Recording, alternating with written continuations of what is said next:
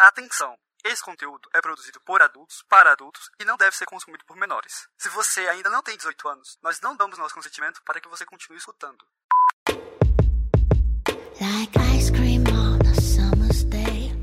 Oi, aqui é a Lênia Oada, mulher cis demissexual, Domi, e hoje a minha palavra de segurança é Mercúrio Retrógrado. Desculpem por tudo que eu falar errado, desculpem por todos os gaguejados, porque assim, Mercúrio Retrógrado, gente, complica a minha vida. Oi, eu sou a Kali, demigirl omnissexual, switcher, mas você pode me chamar de Nenê. Ah, hoje ela veio de neném. A galera, a galera não tá vendo, mas eu tô com o meu moletom novo do Stitch e com o urso no colo. Bem nenê mesmo. Oi, eu sou a Blue, eu tenho 5 aninhos em Little Age e 23 na Big Age. Eu sou heterossexual, cis e pode me chamar de Princereia. Que bonitinha. Oi, oi, eu sou Malu, eu tenho 25 anos, eu sou Ted no Ageplay e não monogâmica. Você pode me chamar de uma grande gostosa. Gostosa. Gostei, gostei. Oi, eu sou a Mai, eu tenho 41 anos, eu sou mommy no Ageplay, pode me chamar de Mistress May e tô aí na atividade. Minha palavra de segurança é surpresinha. Hum, gostamos de surpresas. Oi, eu sou a Ada. Oi, eu sou o Hugo. Oi, eu sou a Kali e você está ouvindo o Chicotadas, um podcast entre tapas e cuidados e demais gostos peculiares pelos quais você talvez se interessaria. Aqui nós vamos conversar sobre BDSM, sexualidade, fetiches, não monogamia, poliamor e estilos de vida alternativos. Este podcast é produzido por três amigos praticantes e membros ativos da comunidade BDSM, com diferentes gostos, anos de estrada e experiências, e a gente espera que você goste de nos ouvir e debater conosco sobre esse universo tão vasto e excitante.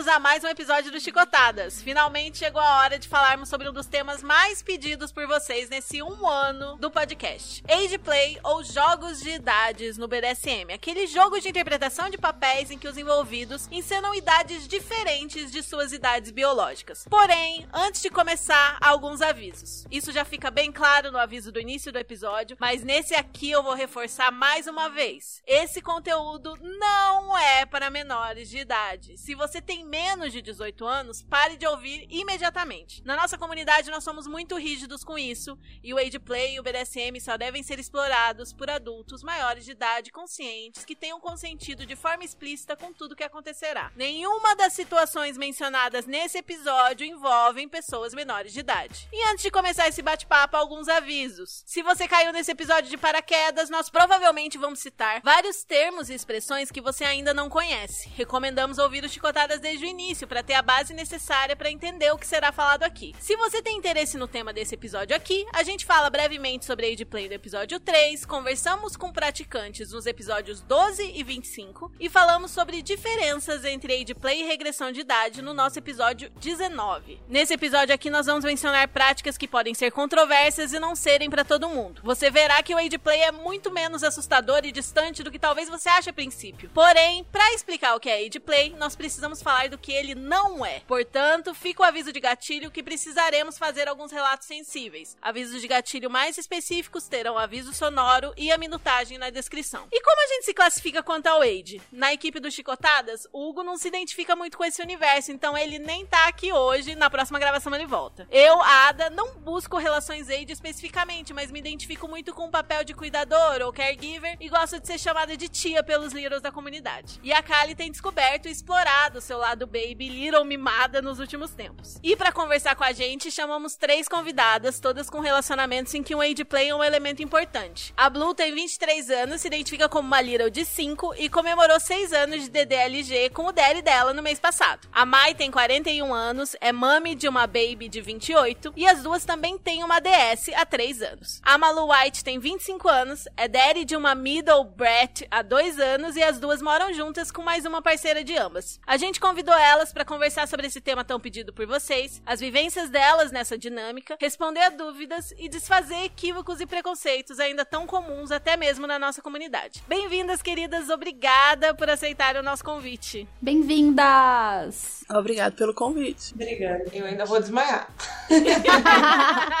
Não pode. Não precisa ficar nervosa, vai dar tudo certo. tá, então você não quer começar falando, né? Acho que eu vou começar. Acho que eu vou começar com a Mai, então. Mai, fala um pouquinho mais de você pra gente. Bom, eu tenho uma longa história já no, no BDSM. Foi uma coisa que me interessou muito quando eu tava crescendo, em termos de literatura e tal. Eu fui criança por muito tempo, então meio que a minha adolescência começou quase aos 18 anos. E as minhas experiências foram tardias também. Então eu, eu fui casada numa relação heteronormativa e a gente tinha essa discussão dentro do meu casamento. Foi também onde eu vi que eu era mesmo uma pessoa demissexual, bissexual, não monogâmica, que não fazia muito sentido aquele acordo que eu fiz no começo da minha vida romântica sexual. Então, muitas das coisas que eu achei interessante eu não identificava lá naquele comecinho eram bem baseadas em, em age play. Por outro lado, eu acho bem importante dizer que vários elementos que as pessoas enxergam, talvez como coisas infantis ou coisas de age, na verdade são coisas conforto de qualquer pessoa. Existem marcas de vestidos de princesa para mulheres adultas. Isso não é para pessoas que gostam de age play, porque muitas das nossas referências infantis permanecem na, na nossa vida. Não é preciso fazer 20 anos e começar a agir assim, roupa de adulto é essa, roupa de criança é aquela. Eu não tenho uma little, eu sou realmente o cuidador e eu adoro coisas cor-de-rosa e coisas de gatinho e, e isso não, não tem nada a ver. Eu acho bem importante separar, porque às vezes a gente vê uma referência mais infantil, um bichinho de pelúcia, uma coisa assim, vai entender dentro do BDSM mais para essa parte, e isso não é necessariamente um elemento de infantilismo, pode ser um elemento de conforto, afinal todo mundo tem o conforto da comida da mãe ou de uma coisa que você cresceu com aquela referência, e isso é diferente. Então eu sempre gostei muito de cuidar, e dentro das minhas relações eu fui entendendo que realmente baunilha não era para mim, e aí mais madura na vida eu falei, não, realmente para mim o lance é BDSM, mas eu sou uma dome fofa e eu gosto de cuidar, então eu sou uma mom, então não, não sou aquela pessoa que vai atender, né, as pessoas que preferem a parte brava. Não que eu não consiga ser, mas não é o que eu naturalmente faço. Eu prefiro, né, dominar pelo exemplo e ser realmente a mãezona. E nesse ponto, eu e minha bottom, a Kalin, que é a Little, nós éramos amigas antes de ter uma relação, então a gente já tinha uma relação de confiança pregressa a questão do BDSM, do age, e inclusive eu posso relatar que o momento que eu percebi que a gente ia ter uma relação no futuro, que eu sou meio assim bola de cristal, foi um dia que eu tava na casa dos pais dela e ela ficou chateada com uma coisa e ela veio deitar no meu colo, como minha amiga ainda, e naquele momento eu olhei e falei, hum, amiga, até quando? Deixa eu fazer aqui as minhas contas. e isso foi o início do ex pra mim. Na nossa relação, isso é uma coisa assim muito fluida, então os nossos acordos eles já foram bem conversados antes de qualquer dinâmica. Eu gosto mesmo de surpresinha, então eu gosto de conversar tudo antes para que eu possa fazer a surpresinha quando eu quiser. Eu não funciono Adoro. muito bem, tipo, agora a gente vai fazer uma cena assim, meio que me brocha. E às vezes eu tô lá assistindo televisão e falo, é agora. Porque agora me deu ideia, um pouco meio caótica. E como a gente já conversou muito sobre isso, a gente transiciona de maneira bem fluida. A gente se conhece há muito tempo e a gente tá, está morando junto agora. Então fica bem mais tranquilo de fazer. Então às vezes ela tá desenhando, às vezes ela quer uma chupeta, às vezes a gente fica só no colo. E eu até me comprometi a assistir Rebeldes, gente, veja bem, veja bem. Mãezona! que eu consegui me livrar disso na época e agora estou assistindo desde o começo. Vai ser aço. E você, Malu? Fala um pouquinho de você pra gente. Então, eu fui na contramão do que a Mai falou, eu fui muito precoce. Ela falou que demorou, mas nossa, eu fui muito precoce. É, quando eu ainda era menor de idade, eu falei: olha, um dia eu topei com um livro que tinha uma situação lá de uma cena. Eu fiquei: olha, que coisa, me interessei nisso. E aí eu lembro que eu comecei a estudar e a primeira coisa que eu topei foi: menores de idade, saiam daqui. E aí eu falei: ok, nada me impede de ir lendo até fazer 18 anos. E, e aí eu comecei a praticar BDSM, eu tava com 19 anos. Mas eu caí de paraquedas no Age. Não era uma coisa que inicialmente me, me atraía, assim. Até que eu conheci um- uma colega e aí, e ela Little, ela falou assim: olha. te interessa isso daqui? Sim. Me trouxe quase que numa bandeja. Falou assim, você gosta?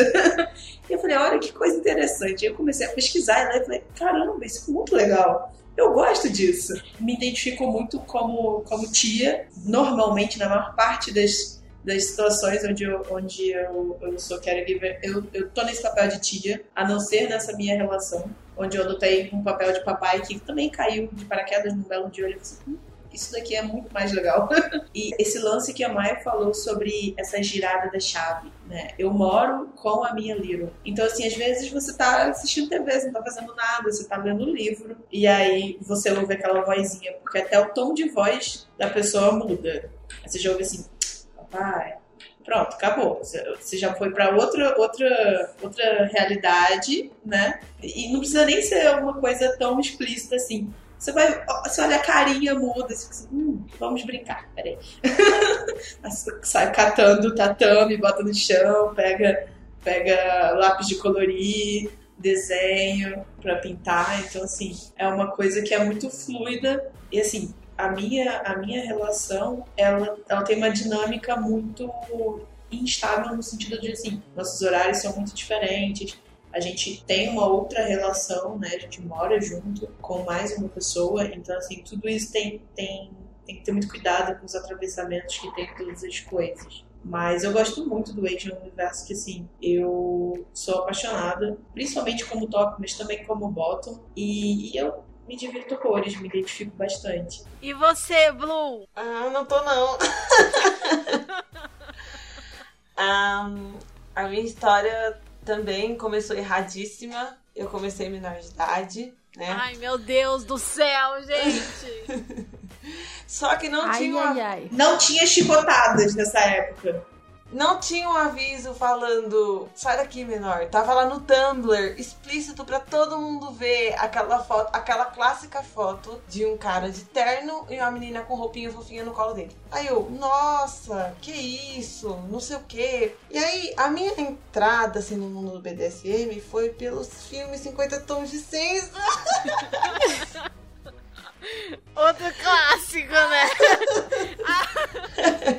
Ai, que vergonha. Porque eu saí do cinema e falei, meu Deus, eu quero aquilo. Tudo bem. Aí, com o passar do tempo, eu tenho uma relação com meu dada, né? A gente tá junto faz oito anos. A gente tá junto desde o ensino médio.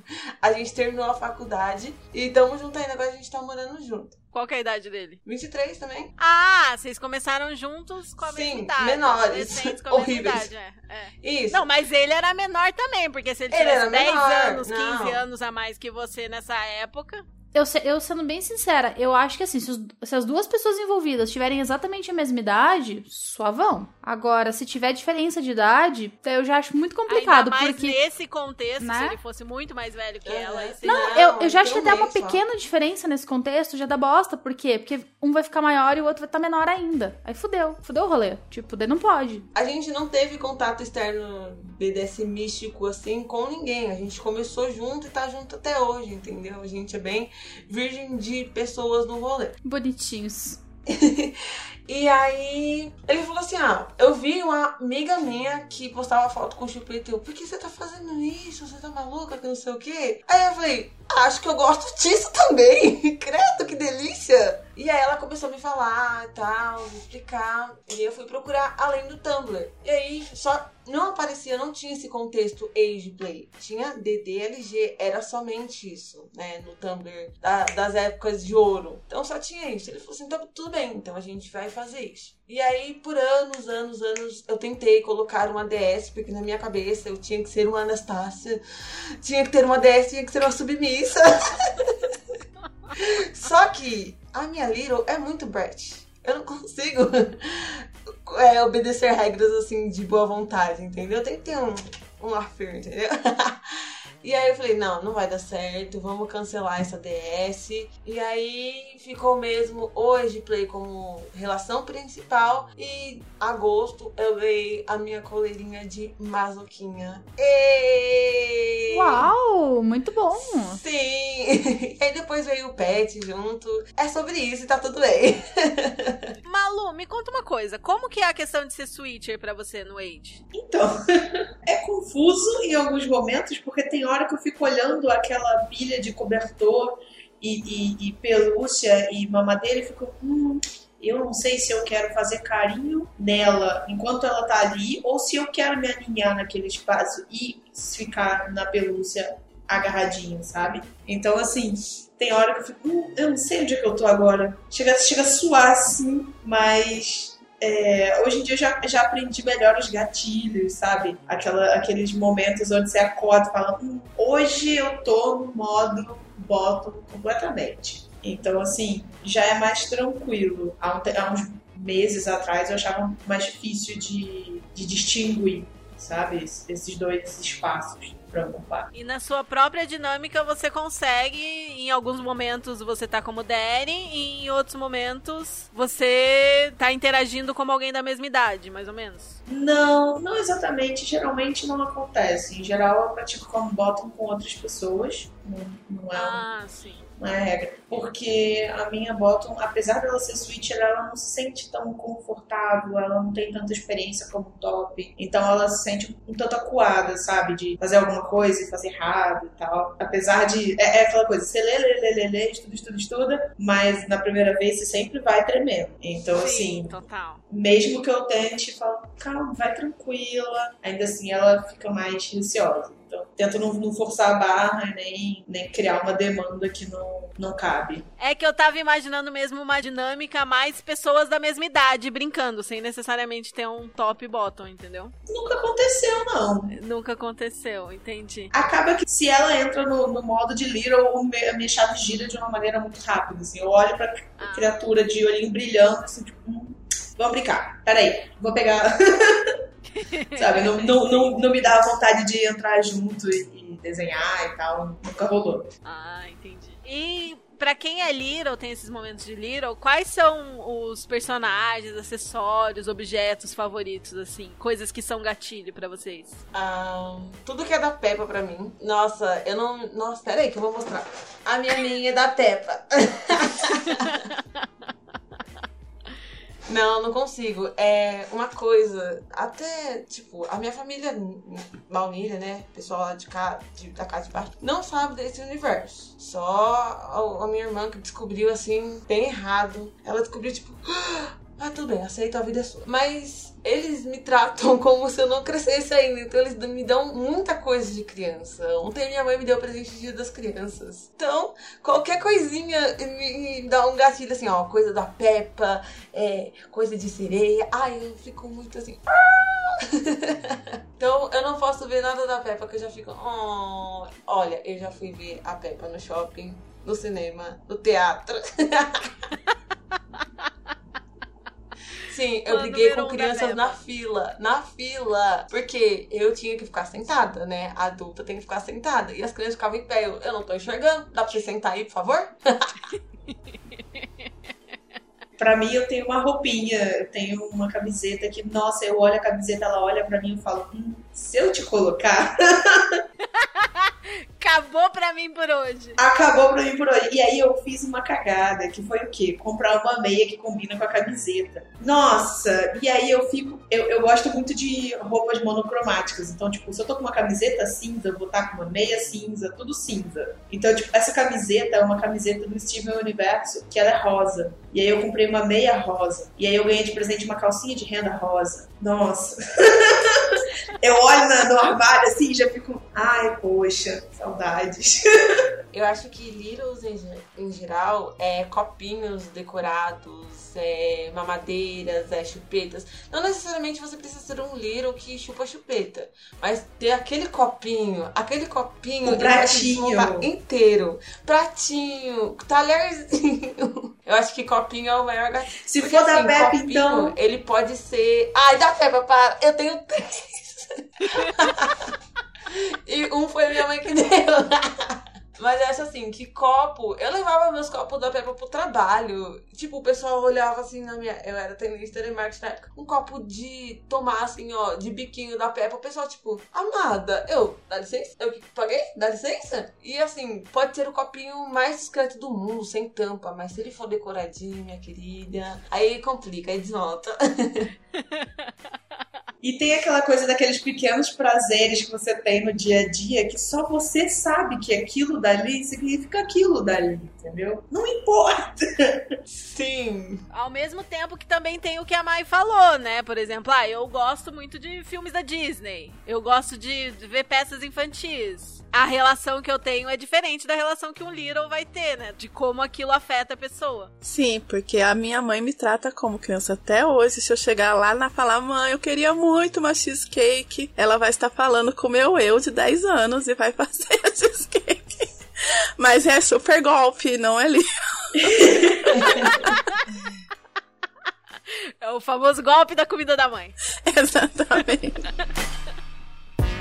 Vamos começar então pelo começo, né? Pelas definições. Eu queria conversar um pouco com vocês sobre como vocês definem age play e as relações mais comuns e esse os termos que a gente já tá usando aqui. Acho que a maioria das pessoas que ouve a gente já conhece, mas é importante começar por essas definições, né? O que é age play para vocês? Age play pra mim é um jogo, um roleplay de interpretação de uma idade que não é a sua idade real. E aí esse jogo pode ser para uma idade menor e até para uma idade maior da que a que você tem. Então isso pra mim é age play. Dentro dessa comunidade vão existir as pessoas que são infantilistas, as que gostam assim até da fralda, de outros tipos de comportamento que também jogam age play, mas para elas funciona um pouquinho diferente do que só o roleplay. E aí vão ter as relações da, da Mommy com a Little, do Daddy com a Little. Entre Littles, às vezes podem brincar de irmãs, ou de primas, ou de amiguinhas. E fazer, né, o dia da pipoca e pintar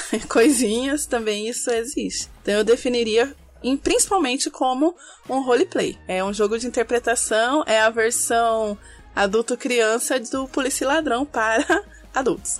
Eu acho muito muito divertido porque a gente sempre remete mesmo pelas pessoas que a gente conhece mesmo, a relação de age play com a criança e o adulto, né? O adolescente ou baby, né? Que é essa idade que uma das pessoas geralmente o botam, geralmente é uma idade menor. Mas é importante lembrar que como é age play, jogos de idades, pode ser absolutamente qualquer idade, né? Você pode querer interpretar um vovô, um idoso, um cuidador, N, N personagens? É, não é tão comum, né? Pelo menos na comunidade eu não vejo como algo tão comum as pessoas interpretarem idades pra mais. Eu já vi, sim, algumas pessoas, mas assim, é uma coisa muito pequena, se você for fazer um comparativo, né? Mas é, eu assino embaixo do que a Mai falou. É um roleplay, é uma coisa que é pra, pra se divertir, pra ter experiências diferentes um pouco desse mundo adulto, que às vezes é tão chato, tão pesado e tão denso. É, só lembrando que Age Play tem uma hierarquia. Não, não, não fugiu disso ainda. Quando a gente fala de Age Play, a gente tá falando de alguém que tá disciplinando alguém abaixo ainda. Não. Você pode colocar ali o idoso e o cuidador. Pô, se o idoso vai falar, vou fazer xixi na cama, o cuidador. Sou eu que vou limpar o lençol, fi. Não, o senhor não vai fazer isso, não. Tá, então o Play tem a hierarquia, isso é o que difere do outro termo. A gente, será que a gente já pode entrar nisso? Eu concordo nesse ponto que o age play a interpretação de papéis com dinâmicas de poder, né? Nem sempre o, o Little, nesse sentido de Little Daddy, Little Mommy, vai ser o, o bottom, mas na maioria das vezes é, porque tem a questão da disciplina e tudo mais. E também se confunde muito, como a gente já falou no nosso episódio 19, com a questão do infantilismo e da regressão de idade, né? que muitos age players também fazem regressão de idade, gostam dos dois ao mesmo tempo, mas também tem pessoas que preferem dividir os dois mundos, né? Porque a regressão seria mais a pessoa com ela mesma, ela gostar desse espaço infantil, gostar de voltar a uma idade mais nova, gostar de ficar não verbal em algum momento, ter objetos de conforto. Pode ser essa questão de mais eu conscientemente quero voltar para essa idade mais jovem e ficar confortável aqui, e é o meu momentinho comigo mesma, que pode ou não ter um caregiver, mas fica muito mais focado na própria pessoa com ela mesma, né? É, então, é, quando você envolve um caregiver no Age Regression e você tem uma troca de poder, já não fica mais regressão. Eu entendo assim, você colocou alguém pra te disciplinar, não vai dar certo. Age Regression, é, eles falam que menores de idade podem fazer, é um espaço totalmente safe. Ótimo, é você e você. No seu cantinho, assistindo, no meu caso, a Peppa e tá tudo certo é uma zona de conforto. Agora, se você tem, o que eu vejo muito no Instagram é Safe Space, Age Regression, sou do meu daddy. Poxa, aí contradiz com que a Mais gente... pessoas, mais pessoas que são contra o age play falando isso? Sim, sim. É igual pessoas que são contra o age play e ficam compartilhando aquelas fotos lá do Ariel. Aquilo é age play puro. Sim. Aquilo é fetichista pra caralho. E aí você cai na sua própria fala, entendeu? Ou você é, faz os dois e mantém um. É, maior de idade faz os dois, igual eu, sabe separar o- os ambientes. A minha regressão é sozinha. Às vezes o dado nem tá comigo e eu tô lá em space e tá tudo bem. Ou você é só regressora, menor de idade, e você não tem ninguém pra te cuidar. Você pode ter amigos. Ami- Eu vejo assim, você colocou alguém pra mandar, pra ter. Ai, eu tenho regrinhas que não sei o quê. Pô, a disciplina já entra troca de poder. Pra mim já é age play. Eu tenho uma pergunta nesse aspecto, é, da opinião de vocês, assim. É, por exemplo, digamos que, que eu tenho uma pessoa, tipo a Lene, digamos assim, vamos botar a Lene como exemplo. A Lene é minha caregiver estritamente para os momentos em que eu tô em age regression. Ela não manda em mim, ela não, não tem autoridade sobre mim, mas ela toma conta de mim e me auxilia nesse aspecto. No sentido de manter a segurança Ela da pessoa. mantém a minha segurança, ou ainda, por exemplo, me alimenta, me dá comida, me dá banho, brinca comigo e etc., como um adulto faria. Porém, não tem poder envolvido. Ela não manda em mim, ela não tem. Não me manda dormir, ela não me manda. Não, não põe regrinha, ela não faz nada. Ela só interage comigo de maneira saudável e plena ali, mante- me mantendo segura e me auxiliando, por exemplo, se eu tiver em, num, num little space muito baby, assim, por exemplo. Eu acho que Muito neném. depende do que a Lene sente ao fazer isso. Porque ela pode estar sendo sua amiga. E assim como ela vai cuidar de uma amiga bêbada, alguém que bateu o carro, ou alguém que tá numa situação dessa, ela tá sendo sua amiga. E aí não importa muito o que ela vai fazer pra te auxiliar nessa situação. Agora, dependendo de como é interessante isso pra ela, mesmo sem a troca de poder, pode já estar entrando dentro dos jogos de age play. Então, também depende da intenção. Sim, Obrigada. tudo. Nossa, Falou nossa. tudo. Nossa, tudo. Porque eu sempre falo isso, né? Nenhuma ação é intrinsecamente submissa ou intrinsecamente dominante, ou leader, ou caregiver, etc, etc. O que vai determinar isso é a intenção. Exatamente. Nossa. É Arrasou. sobre isso. É sobre É isso. sobre isso e tá. Nossa, E tudo bem tá pra caralho. tudo bem. Porque o que eu ia falar sobre a regressão? Tem essa questão, por exemplo, que a Blue descreveu. Eu conscientemente vou ter a minha regressão aqui com meu desenho, com meu bichinho, não sei o quê.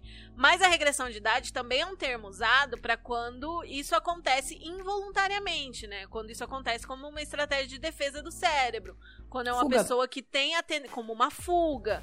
Quando é uma pessoa que tem um, um momento de muito estresse, alguma coisa assim, e volta para esse estado de regressão pra tentar se salvar ali, se livrar ali, e pode tanto ser uma coisa que a pessoa já tá acostumada e que ela sabe que ela vai sair melhor daquele momento, quanto pode ser alguma coisa negativa. Então, por isso que é muito importante, a gente sempre frisa aqui a questão do autoconhecimento, de estar com acompanhamento sempre, pra você entender se a sua regressão é saudável pra você ou não.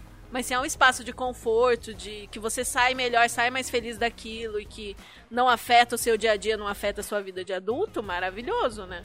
Os próprios termos das práticas, eles já dizem tudo, eles se auto-explicam. Uma regressão e um play, um jogo. E tem que ver também sobre a regressão não ser algo que a, a Mai falou, o infantilismo. O infantilismo, alguns né, sites de busca que eu vi, leva com transtorno psicológico. Nossa, infantilismo é muito difícil de achar uma, uma definição, gente. Eu conversei com muita gente e cada um me dá uma definição diferente do infantilismo. Porque para algumas pessoas é assim, é uma parte da minha personalidade. Parte da minha. Eu gosto dessa coisa de ser criança, de voltar a ser criança de vez em quando. Mas eu ainda sou um adulto funcional. E às vezes eu gosto dos, dos itens, gosto de ter as coisas em casa. Quando eu tô em casa, eu gosto de, de usar fralda, de ser bebê, mesmo que não tenha ninguém comigo. Então algumas pessoas me descreveram como uma coisa muito próxima de um age regression leve. Mas em alguns lugares a gente acha essas definições como sendo alguma coisa de transtorno e tal. Enfim. Eu conhecia as definições de ABDL, tá ligado? Que é Adult Baby Diaper Lover. Ah, isso já é BDSM, tá ligado? Já, já é já é jogo. É, o bebê infantilismo. adulto que ama fraldas, né? Seria a O, o tradução bebê, da o, BDL. bebê adulto, o bebê adulto ou a pessoa que ama fraldas. Tipo, o adulto que gosta de interagir com pessoas usando fraldas. É, Eu acho que o problema tá no termo, porque esse termo ele, ele é utilizado dentro da psiquiatria e da psicologia para realmente para transtornos. Só que algumas pessoas que vão se auto-identificar não entendem esse termo dessa forma. Vai entender como gostar de coisa de criança. Então, vem de, de qual você tá usando. Tô usando a definição médica? Na definição médica, esse não é um adulto funcional. É uma pessoa que realmente tá ali presa numa idade anterior a que ela está. Isso é uma coisa que não tem nada a ver com a nossa conversa aqui. Só que, por outro lado, a mesma palavra vai ser usada por alguns praticantes de age play, porque eles entendem essa palavra como essa persona little por mais tempo. Ele é mais aquilo, então ele vai se entender dessa forma. Então tem muito disso também. Então é uma palavra controversa, portanto, poucas vezes vai ser encontrada, justamente porque depende de quem vai ler e qual vai ser a interpretação. É doido, né? Porque tem bastante coisa assim, né, no BD, de, de palavras controversas e tudo mais. Mas esse conceito do, do, do Little que fica por bastante tempo, eu, por exemplo, cara, a primeira coisa que tá no meu perfil do Tinder, gente, é princesinha mimada. Porque eu, Patrícia, não é nem a Kali, Patrícia. Eu, Patrícia, sou uma princesinha mimada. Sou muito filhinha da minha mãe, tá ligado? Ela sempre me mimou pra caralho. Todos os meus relacionamentos, todos os meus ex me mimaram assim, horrores. Me tornaram esse monstrinho que, que, né, vocês podem ver aqui agora. É uma característica da minha personalidade ser uma pirralha mimada. Não quer dizer que eu seja brat, muito pelo contrário, porque eu não sou nem um pingo de brat, mas eu sou extremamente mimada. Não é, não, não é uma coisa que não vai transbordar em todas as esferas da minha vida. Transborda. Eu sou mimada no baunilha, eu sou mimada no BD, eu sou mimada o tempo todo. Eu sou uma fucking princesinha mimada porra do meu tempo todo. Eu sou controlador o tempo todo. em todas as áreas do- Eu da minha também. vida. Eu sou controlando o tempo todo. É, é porque eu, eu sou, eu controlo assim, dando sorrisinho. Vocês não acham melhor fazer assim? Kali, eu lido com uma princesinha mimada que nem você, eu comprei uma camisa pra ela. Eu mandei fazer uma camisa pra ela, Spoiled Brat. Ai, Escrito que grande lindo. assim na camisa. Porque eu tinha dado uma pra ela escrito Baby Girl. Eu falei, cara, você é muito mais um Spoiled Brat. Eu vou ter que arrumar uma camisa melhor, porque essa não tá sendo, não tá contemplando, sabe? Eu sou a mistura das duas. Eu seria um spoiled baby. Sobre a regressão, uma coisa que é interessante que a, que a Lu falou, é um momento seu com você mesmo. Como muitas vezes a gente entra nesse espaço de maneira consciente, eu não sei você, Lu, eu acho muito legal já deixar tudo pronto. Então, tipo assim, pra não precisar ter ninguém. Às vezes pode ter até alguém por perto, mas eu não quero precisar, não quero que alguém faça nada. Então eu já deixo ali. Tudo que eu vou precisar já pronto, perto, acessível, pra não ter essa, essa demanda, sabe?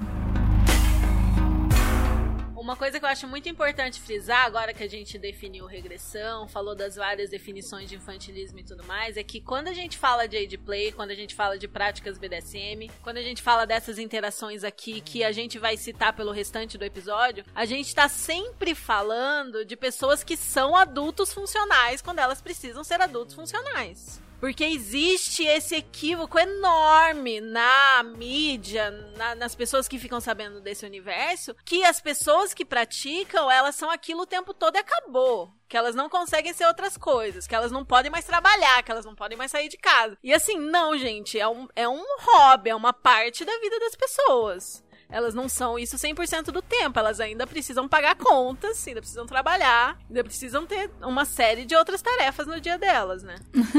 Assim, queria dizer que eu sou bancária e eu, como bancária, continuo sendo uma princesinha mimada. Se virem. Eu sou É chata. É aquela coisa. Alguém fala pra mim assim, Mas ó, você não vai no meio do banco espernear, ficar não verbal, se jogar no chão Ah, e não. fazer uma birra. Jamais. Mas fazer Entendeu? uma birra controlada. é do tipo, o cara que tá na minha agência lá, ele vira pra mim e fala assim: ah, você tem que fazer alguma coisa. Eu. Respiro fundo, Ah, bufar eu bufo também. bufo Eu bufo também. e falo assim. Isso vai contra a norma. Não pode fazer isso, porque é contra a norma. Não mas pode, isso aqui bate o Não pé. pode. Eu falo, não pode. Aí ele, ele fala alguma coisa, eu vou lá e busco a norma e mostro. E eu falo, não vou fazer. É contra a norma, eu não vou fazer. Me pede por, por e-mail, por escrito. Olha, eu posso falar que, assim, o meu DDLG é 24 7. Mas não é 24 7 que eu vou estar toda hora mamando numa mamadeira, vamos dizer assim. Eu, eu trabalho com treinamento de pessoas na empresa aí. E no- na minha primeira semana de treinamento, que eu fui promovida a Chicago, eu fui com a Melissa da Hello Kitty. Maravilhosa. Eu tava hoje no banco com esse meu moletom do Stitch. Eu encontrei com a, a Lene antes pra gente ir vacinar, inclusive imunizadas, jacarezadas, Imunizadas. segunda dose. Todas. nóis. E a- eu saí de lá, deixei, deixei a Lene na, na, na, na- do outro lado da rua, na frente da casa dela, e fui direto pra agência com a porra da moletom do Stitch. Então, o que entra? 24 7. Não vai. Não é 24 7 que eu vou estar em Little Space. Mas vão ter coisas dentro do meu cotidiano que vai me remeter a ele e vai me falar: pô, você ainda é Little, meu amor. Minha caneca é da Hello Kitty, a meu presente de aniversário foi da Hello Kitty. Os meus amigos sabem que eu gosto da Peppa e eles me zoam por isso, me zoam por isso. Mas poucas, não pagam minhas contas, eu gosto da Peppa. Poucas. Eu sou Little e gosto da. É sobre isso. Poucas ideias pra Entendeu? gente chata. É, por outro lado, eu sou médica veterinária de gatos. E eu tenho o jalequinho do Olaf, da Frozen. E eu dou esporro falando: Você não vai deixar o gato sair de casa! Porque ele vai ficar doente. É meio dicotômico, mas é uma profissão que permite isso. Eu trabalho em uma clínica médica e aqui tem muita criança, muita, muita criança. Né? A gente atende na área de psicologia e geralmente eu quero gritar com os pais. As crianças, assim, me incomodam muito pouco no geral. Aí eu fico olhando pros pais e eu quero esfregar a cara dos pais assim no asfalto quente, porque. Porque. Paz. É, é, tem uns que se superam, assim, né? tenso. Mas às vezes eu posso vir com camiseta de desenho pro trabalho, então isso é muito legal. É uma coisa assim, é. Eu tenho uma tatuagem do Pikachu, gente. E eu pretendo fazer uma do Banguela e uma do Stitch. Eu vou falar pra vocês: eu tenho uma da Peppa. Que linda. Ah, meu Deus! É uma Muito Peppa bom, de Queleto! Que linda! É uma Peppa vestida de Ghost. Poucas. E o pessoal fala, você tem uma tatuagem da Peppa? Eu tenho uma tatuagem da Peppa. É. Cara, é uma coisa assim, a galera tem um preconceito com. que acha que a, que a, a galera que é age, né? A gente que é age, fica o tempo todo em. em- sendo age, eles estão parcialmente certos, mas é que eles são estão sendo burros Gente porque. preconceituosa. né? É, estão sendo preconceituosos e burros, porque a gente não fica em little space a porra do tempo todo. A gente é little o tempo todo. A gente é assim, mas a gente não tá em space o tempo todo. E o space é o, o momento em que a gente vai fazer birra, e vai fazer. vai infernizar a vida alheia, vai ficar pedindo colinho. Quer dizer, pedir colinho nem. É. É, eu peço colinho em qualquer momento, eu nem sou little. Aham, Eu sempre exatamente. quero colinho, eu sempre quero Mas o colinho. colinho ele atravessa qualquer coisa, não importa. Sim, sim. Colinho. Beijo na testa também. Beijo Ai. na testa desmonta qualquer pessoa. Sim. Gatinho, gatinho, gatinho. Gatinho. Tururu. O Little Space é tipo o espa- o espaço mental, né? De quando Sim. tá nessa dinâmica. Eu me perdi no personagem faz uns seis anos. Eu nem sei o que é diferenciar mais. não, mas tem os momentos que eu não quero tomar café da manhã numa caneca convencional. Eu quero tomar café da manhã numa mamadeira. Isso é um little space pra mim. O Dada tá jogando aqui, eu tô no chão lá, eu estou fazendo mil e umas coisas. Posso estar brincando de massinha. É um little space pra mim. Então, vai muito do momento, de como é seu dia. Pra mim, assim, é, eu tenho dois, duas diferenciações, assim, que eu sou eu- um nenê full time, assim, né? Se você vai se relacionar comigo, você tem que saber que eu sou um nenê e não pode brigar com o nenê, não pode ser ruim com o nenê e tudo mais. Eu compro danoninho no mercado, etc. Tipo assim, o meu carrinho de compras volta e meia parece o carrinho de uma família de- com quatro crianças. Enfim, né? Essas coisas assim, mas, por exemplo, fica o tempo todo assim uma, uma, uma divisória, assim, ó. A, a, a Patrícia adulta e a, a, a Paty neném. Às vezes a- a- eu tô dirigindo pro trabalho, mas eu não tô, eu não tô num momento assim que eu tô, que eu, eu tô mais sensível, eu tô mais, eu tô mais eu comigo mesma, introspectiva, lá lá lá. E eu tô usando o copinho de unicórnio. É, eu tenho um milhão de coisas de gatinho. É uma questão pra mim.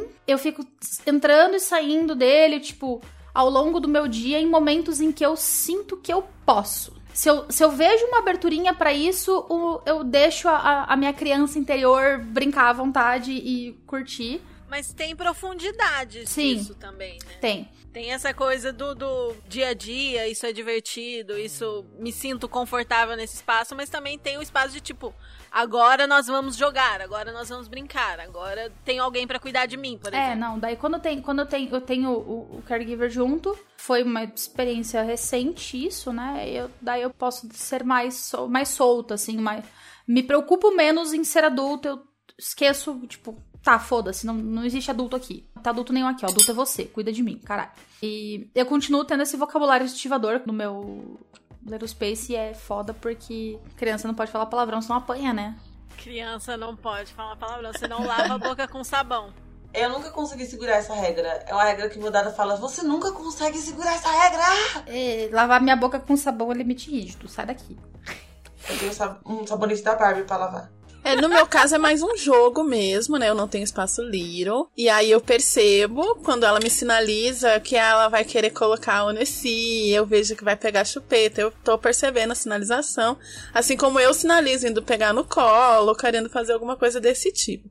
Por outro lado, eu sou uma pessoa muito livre. Se eu ainda gosto de danoninho, eu vou comer danoninho, eu tenho coisa de bichinho.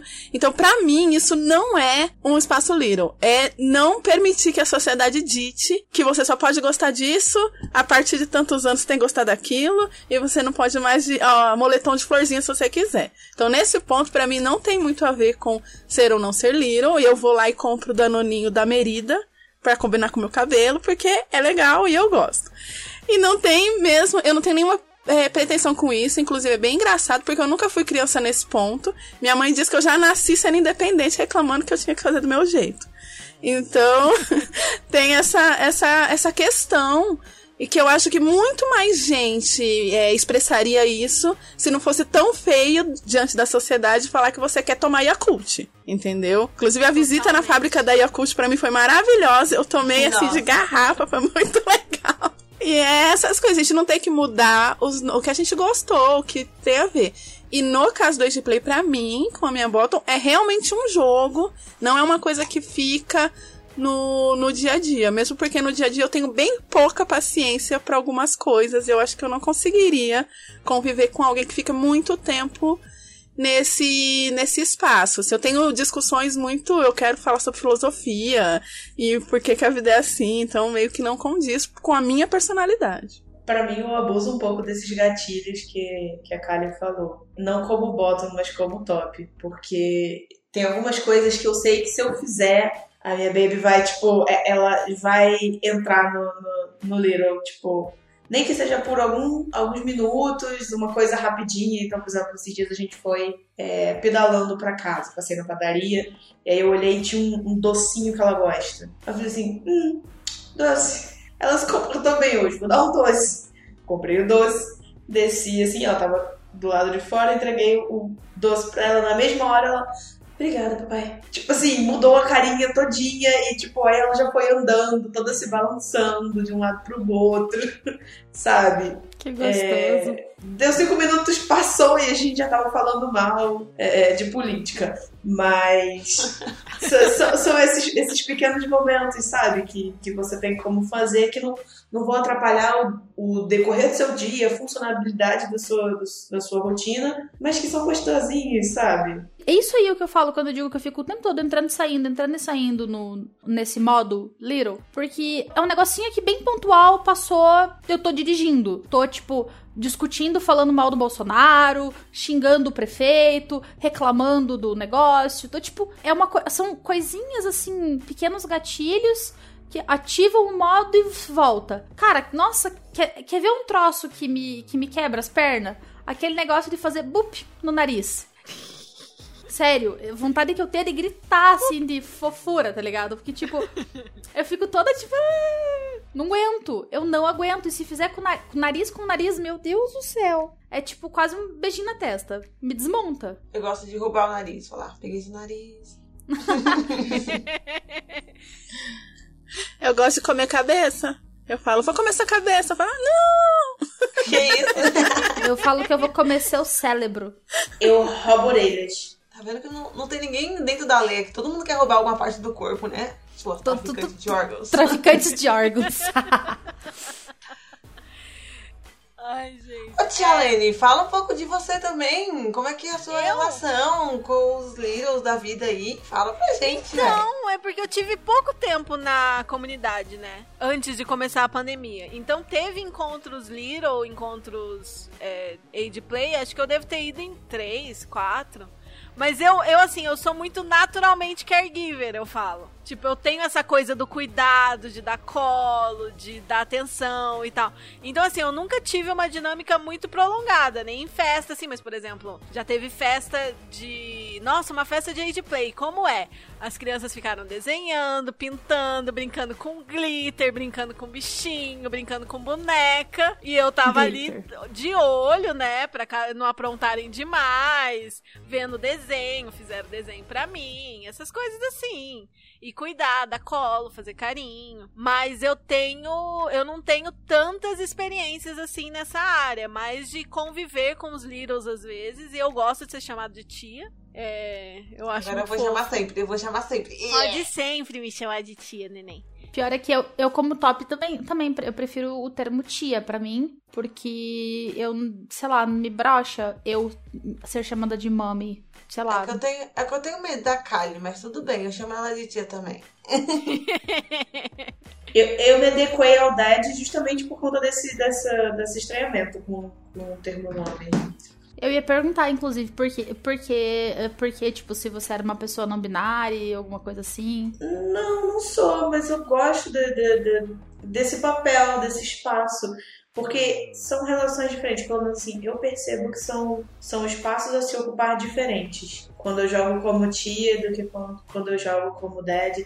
São, são rigidez diferentes também. Então, assim, é, eu gostei, principalmente porque, como é uma relação que. com a pessoa com quem eu moro, eu consigo ter um controle maior, eu consigo ter é, uma noção maior sobre o dia a dia e como as coisas vão funcionando, sabe? Pra poder manejar melhor. No meu caso, o jogo é com quem eu acordei o jogo. Então, se eu tiver em algum evento, eu vou ser a Mistress May e só eu sou eu e a pessoa é a pessoa.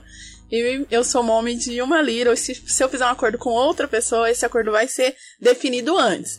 Assim como eu não quero que me chame de nenhum tipo de termo superior, sendo uma pessoa submissa, sendo se eu não tenho nenhum acordo com essa pessoa. Eu não saio do pressuposto que eu tenho que entrar no jogo do outro. Primeiro eu acordo o jogo com a pessoa, beleza, vou entrar nesse jogo. Então eu não, não quero que saiam correndo me chamando de mamãe ou tia, vem cá, se eu não tenho nenhuma intimidade com essa pessoa, se eu não tenho nenhum tipo de acordo pra, pra fazer isso. Eu concordo com a É, mãe. e o negócio de ser chamado de tia é com, as, com os Littles da comunidade, que eu já conheço, que eu já convivo. Já teve ouvinte do Chicotadas que veio no PB falando: Você parece tão caregiver, não sei o que. Aí eu respondi a pergunta dela: Ah, eu posso te chamar de tia? Daí eu falei: Pode, neném. E já tinha ali trocado uma ideia e tal, conversado. Aí É. tudo bem. Mas assim, um marmanjo aleatório no meu PV me chamando de eu vou lá, querido. É que você? infelizmente a gente sabe que na comunidade tem muitos, principalmente os bottoms masculinos. E infelizmente tem essa, essa noção de que eles já saem do pressuposto que você tem que assumir o papel para eles. E aí, não. Aqui em São Paulo a gente tem uma festa, né? Tem a- lá no estúdio SM, né? Tem. É, desculpa, senhora. o pessoal entra com pulseirinha. Então, quem tá escrito pulseirinha verde tem interação com o Age Play. Quem tá com pulseirinha vermelha, você não vai falar nada, não vai tocar em nenhum Little, não vai falar com nenhum Little. Você vai fazer o que você quiser dentro da- da casa e o Age Play vai ter o lugarzinho dele. Que é dentro do bar todo, correndo todo, bar todo. Botando terror. Nada além do, do, do que o pessoal do Age merece. Pra mim é muito estranho que, que a gente precise, às vezes, dizer certas coisas nesse sentido, porque a, a pessoa não te conhece, qual que, é, qual que é o sentido de já chegar te chamando de mamãe, de tia, de qualquer coisa, sabe?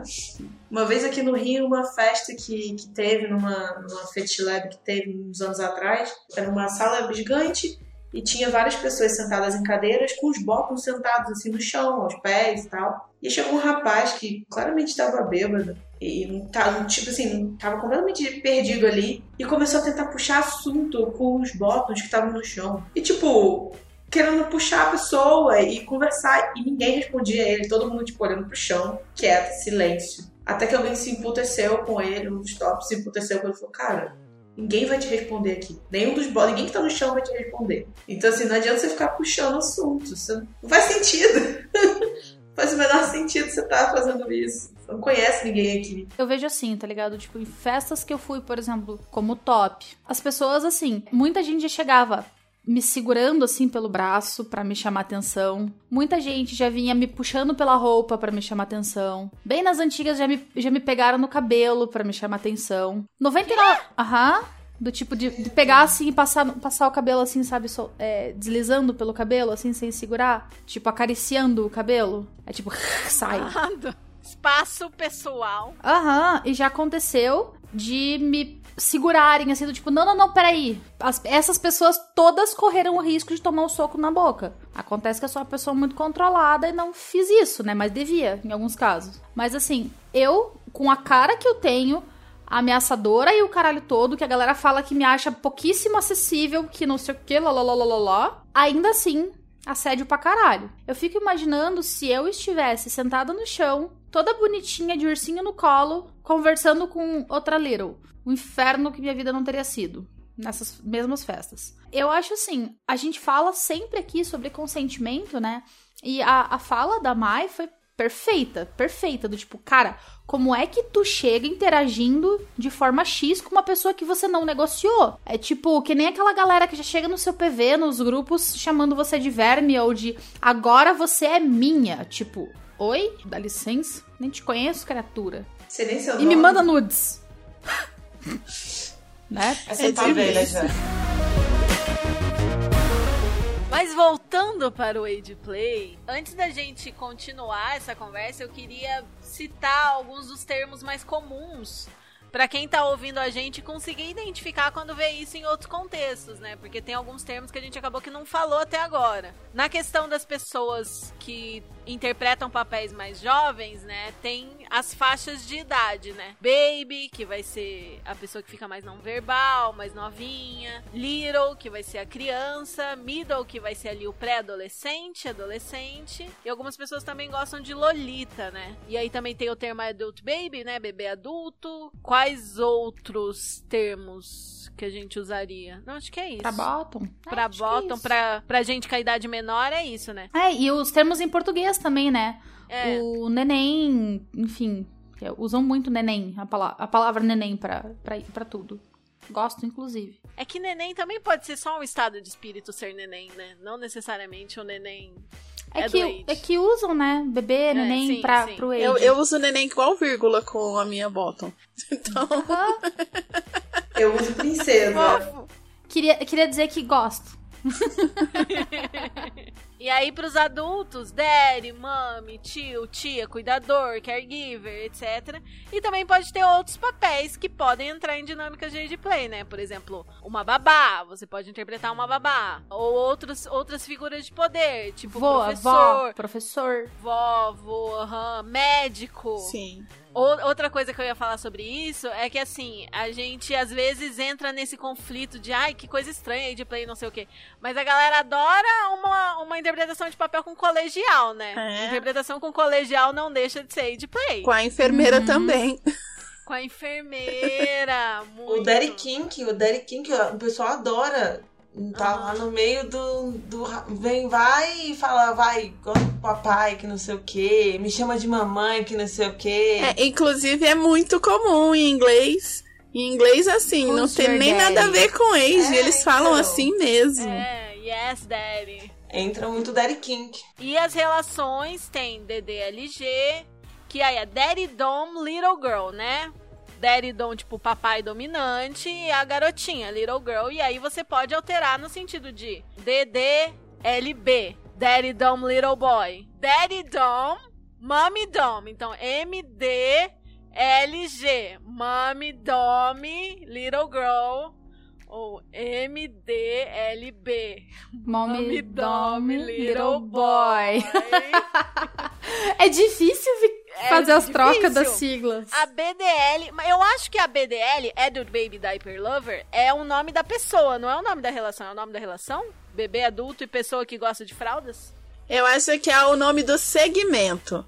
É. Do segmento. É, quando você fala shibari, as amarrações, bondage, é mais o nome do segmento, que é pra você entender toda essa galera tá inserida nesse guarda-chuvinho aí. Total. E importante lembrar do guarda-chuva é que, por exemplo, fraldas, rolê fraldas. Você vai falar, ah, é a pessoa que gosta de fraldas. E aí você deduz o que a pessoa gosta, o que a pessoa faz, etc. Amado, não é assim. É um guarda-chuva que, assim, tem tipo. É que nem podolatria, que tem 50 tipos de podolatria. Só a galera que gosta de fralda, que é tipo uma subcategoria da subcategoria da subcategoria, tem 30 tipos. Então, assim, tudo nesse universo que a gente tem sempre dá pra explorar mais e descobrir outras formas e outros, outros jeitos de viver aquilo, né? E lembrando, né, gente? Não cuspamos para cima.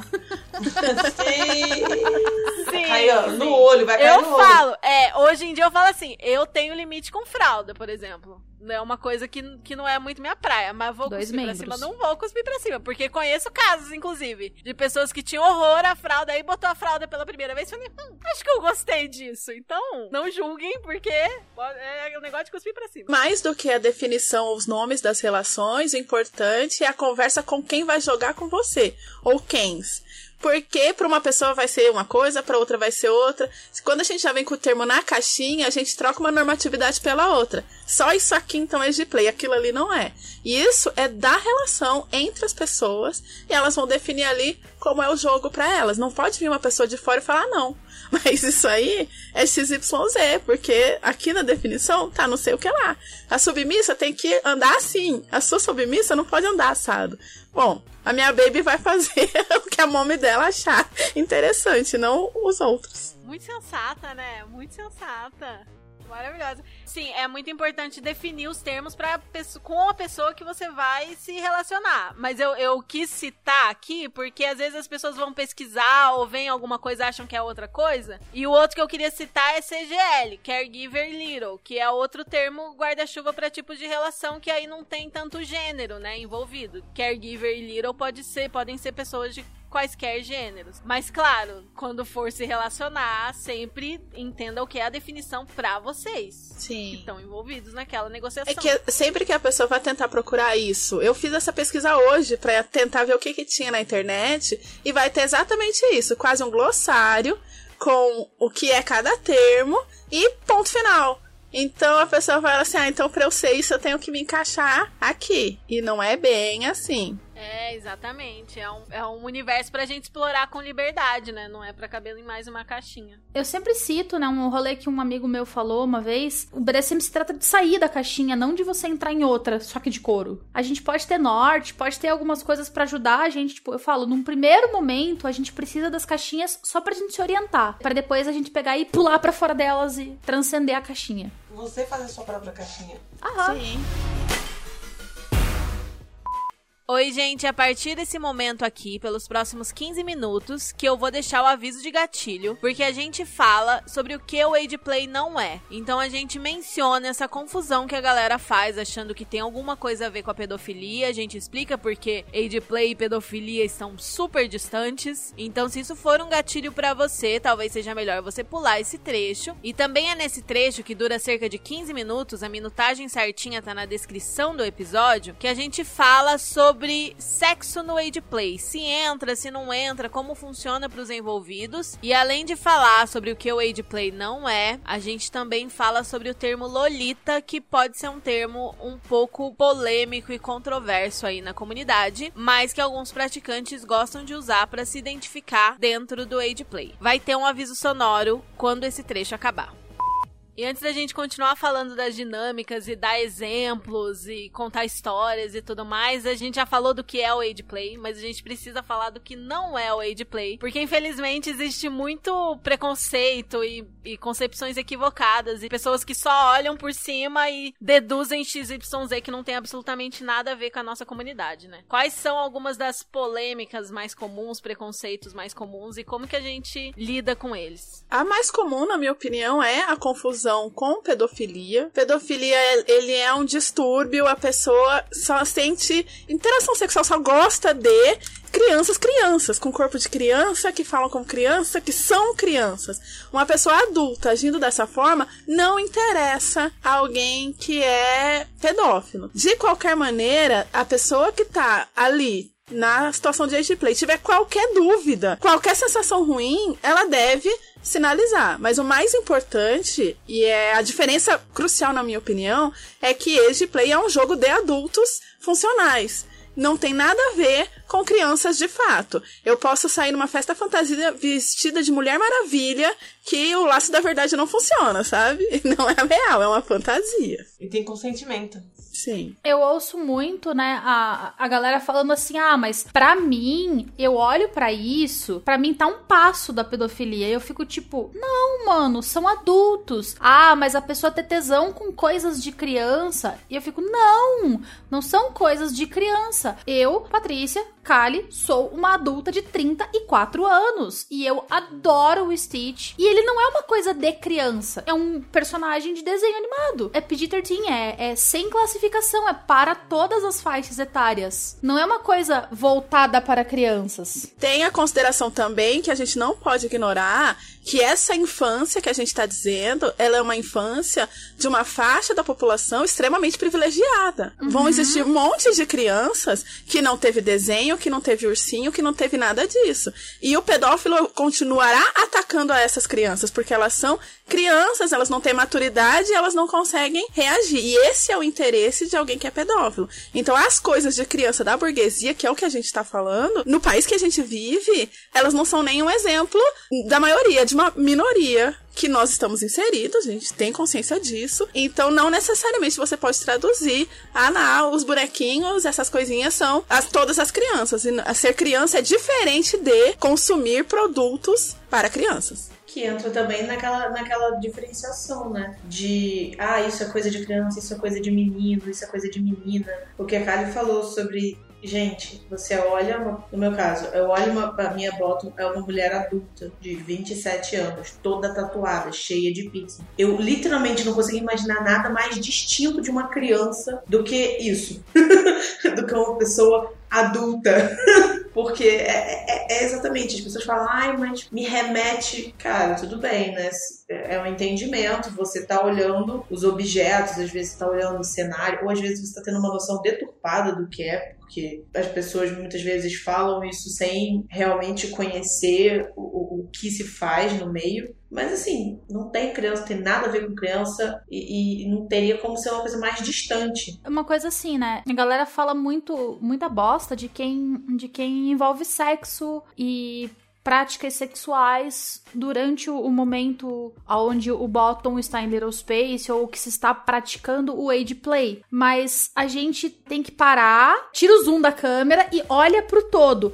É uma relação de troca de poder com cunho sexual, sensual, erótico Então, assim, se tá rolando alguma coisa nessa relação, antes da, do- da interação física sexual começar, ela já tava rolando dentro da cabeça antes das brincadeiras, aspas, bem grandes de criança começarem. A gente já tá ali no, no rolê como um todo, na troca de poder. O, digamos assim, o daddy e o baby estão ali trocando poder. Dentro da cabeça, gente, o sexo já começou. Sexo não é necessariamente interação é, corpo com corpo, genital com genital, mão com genital, boca com genital. Sexo tá dentro da nossa cabeça, ele começa na cabeça. Então, quando a gente iniciou a sessão ou iniciou o contato ali e já tá trocando poder, de certa forma o sexo já começou a acontecer. Não faz nem sentido isso, sabe? Tipo, se você tá ali em Little Space, recebendo uma bronca, apanhando na bunda, e isso te deu tesão, que legal!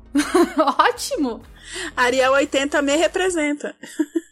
Super. Nossa, Sim. muito, muito sim, por favor. Aquilo ali é nossa relationship goals, tá ligado? Tipo, meta de relação pra vida. Aquilo é o puro ouro. É o néctar aquela, aquela conta. Nossa, o mais puro suco É do- da perfeição. Eu acho que ele vigia alguns casais de Little, assim, pra fazer. Não é possível que ele. Ele tem uma ele é Little. Little dele. Ele tem uma Ele Little. tem? Tem. Ah, tá. E é exatamente o que eles têm. Tipo, Sim, tem ela tem até o cabelo rosa. Aham. Caramba, bicho.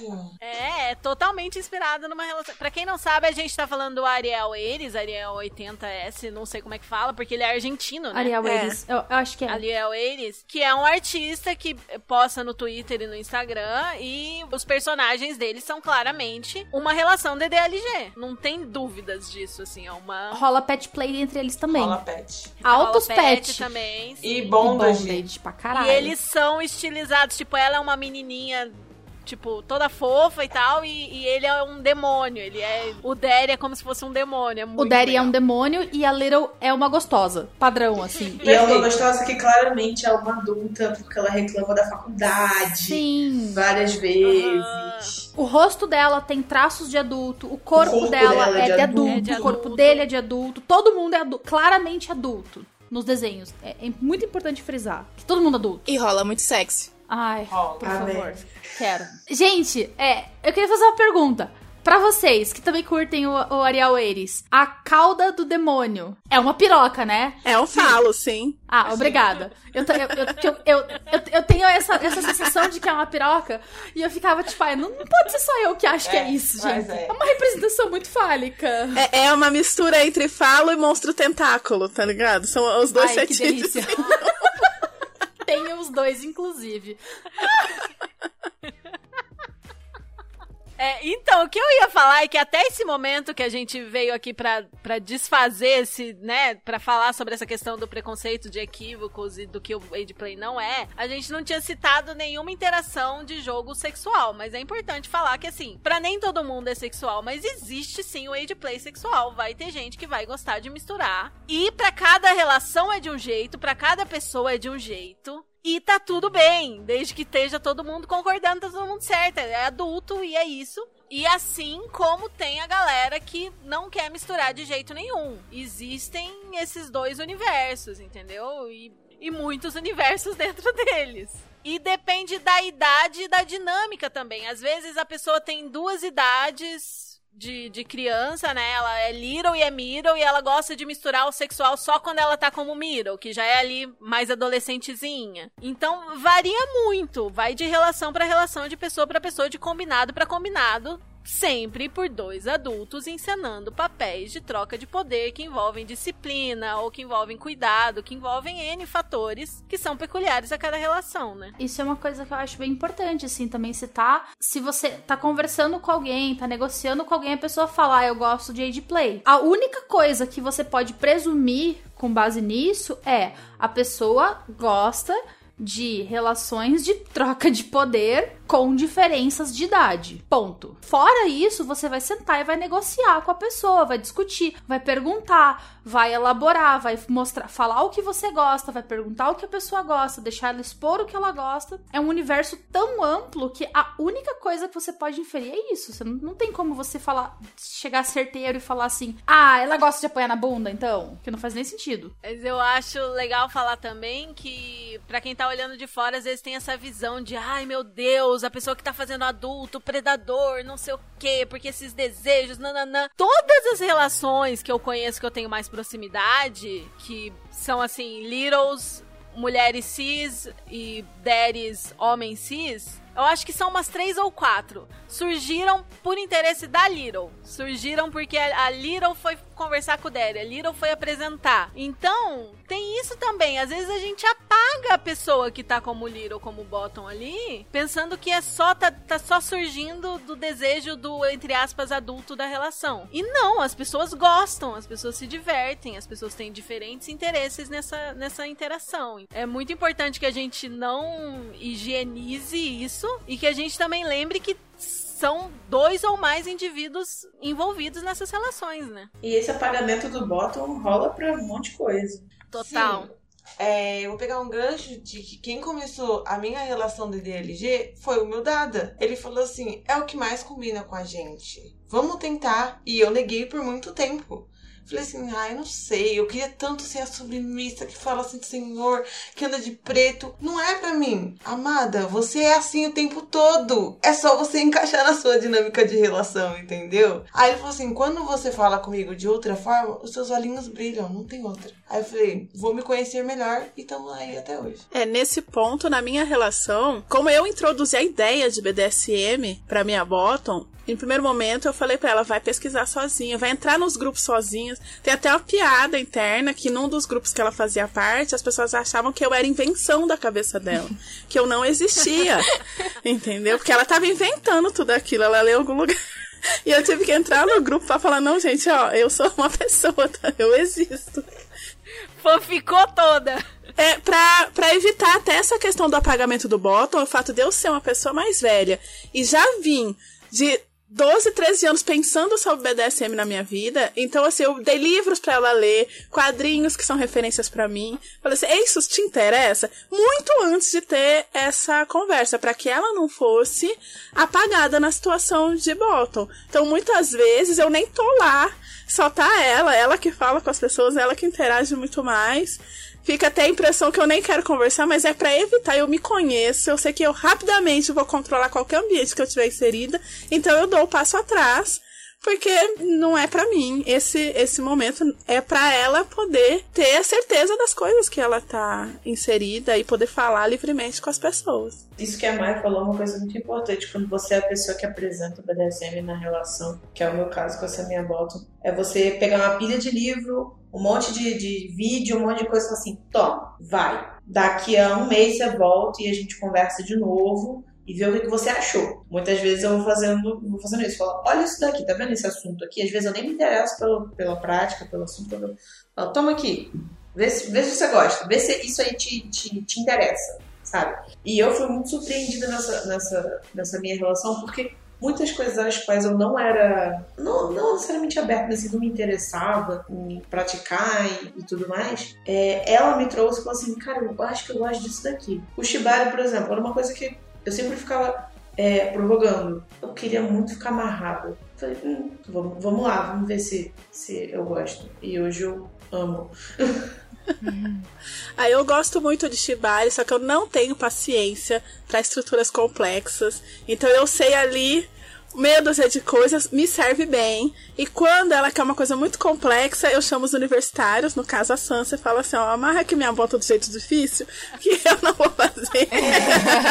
O meu objetivo é deixar amarrado, presinho, igual um salami. Qualquer coisa, ó, se for muito mais complexo que isso, eu grito a Sansa também e falo assim: Sansa, me ajuda aqui, que eu tenho. Me socorre. Acho uma mão lavar a outra, né? Se alguém precisar de questões, né, de medical play ou de needle play, eu posso falar com. Assim, é assim que se faz. Propriedade. Oi, tudo bom? Você disse needle play? Tem algum outro grande equívoco? Acho que eu, o que eu tinha notado era a pedofilia e a questão de ser adulto funcional, que a gente já falou. É, Esse termo Lolita também, né? É mal visto por causa do filme. Sim. É, né? Porque o, o livro é bem complicadinho, né, nessa questão. É extremamente polêmico, só que a gente também tem que lembrar uma outra coisa bem importante que ninguém gosta de enxergar, mas assim, a adolescência é uma invenção dos últimos 200 anos, gente. Antes disso não existia adolescência. A partir da menarca, a- já ia lá se casar com 12, 13 anos e os meninos também. Então, assim, vem toda a questão da Revolução Industrial, a burguesia e a construção da adolescência. O Nabokov, quando escreve a Lolita, ele tem diversas referências ali, e naquele momento em que o livro é escrito, não era tão mal visto assim. Então, eu não acho que esse livro deve continuar sendo proliferado, porque é anacrônico olhar daquela forma, mas também não dá pra considerar que o autor, naquele momento, estava fazendo alguma coisa muito diferente. Se você pegar uma novela de 20 anos atrás, vai ter umas coisas assim, racistas, machistas, misóginas. Você fala, meu Deus, isso passou na televisão. Então, também é necessário pensar isso sobre essa consideração. Você não precisa ir pra um tempo distante, basta você ir pro interior do país, por exemplo. O conceito de adolescência ele ainda não está realmente tão inserido na realidade da- de todos. Não não é uma coisa tão constituída.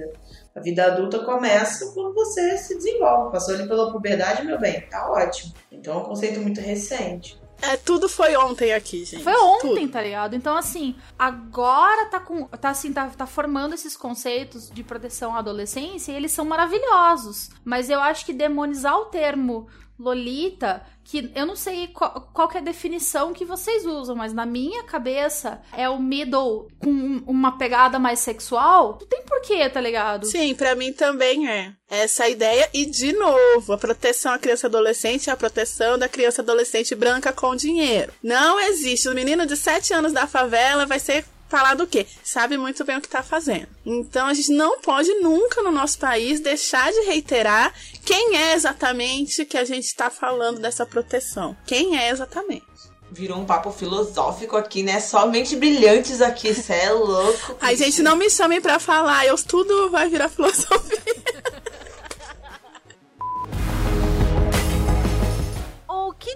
De verdade que costuma atrair as pessoas pra esse universo, né? A gente falou, falou, falou, mas assim, por que alguém gostaria de praticar age play? Ter uma relação, uma dinâmica age play? Cuidado. Cuidado. Cuidado. Conforto.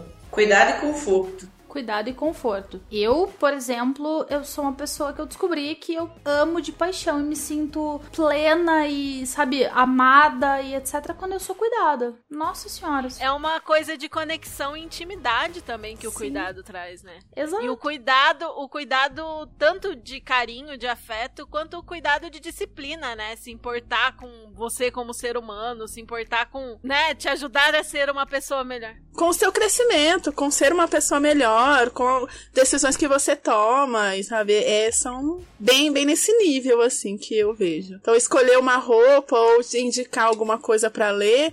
Vem, né, na, no papel do cuidador, vem bem nisso. Se eu quero algo melhor, quero que essa pessoa aprenda isso aqui, saiba aquilo lá, de- decida, descubra novas, novas coisas. Fazer então, a pessoa vem disso. florescer. Sim. O papel do cuidador, ele é uma coisa muito do, do auxiliar, de tipo assim, olha, você precisa fazer escolhas boas, toma aqui. Não vai comer esse pote inteiro de doce, come um brócolis, uma refeição inteira, com arroz, com feijão e tal. Porque geralmente que você tem essa coisa da, da disciplina no age play, porque o Little ele vai querer se afundar numa banheira de Nutella, ele vai querer desenhar o dia inteiro, não vai querer fazer o trabalho da faculdade que ele tem pra fazer. Então o caregiver tá ali pra tipo assim, ô, psiu, volta aqui, não vai comer isso aí não. Ó, vem cá, vamos lá. Tem que sentar e fazer. Você quer desenhar? Tudo bem, mas você tem coisas a fazer antes. É, esse, a gente quer dar orgulho pros nossos tops, para nossas tops. A gente quer ser o motivo que ele vai falar, nossa, minha Little é perfeita, meu, meu Little é perfeito. Boa menina! É, nossa, isso Sim. destrói qualquer pessoa. Nossa. Boa, cara. Não, não, nossa, não. Enfim.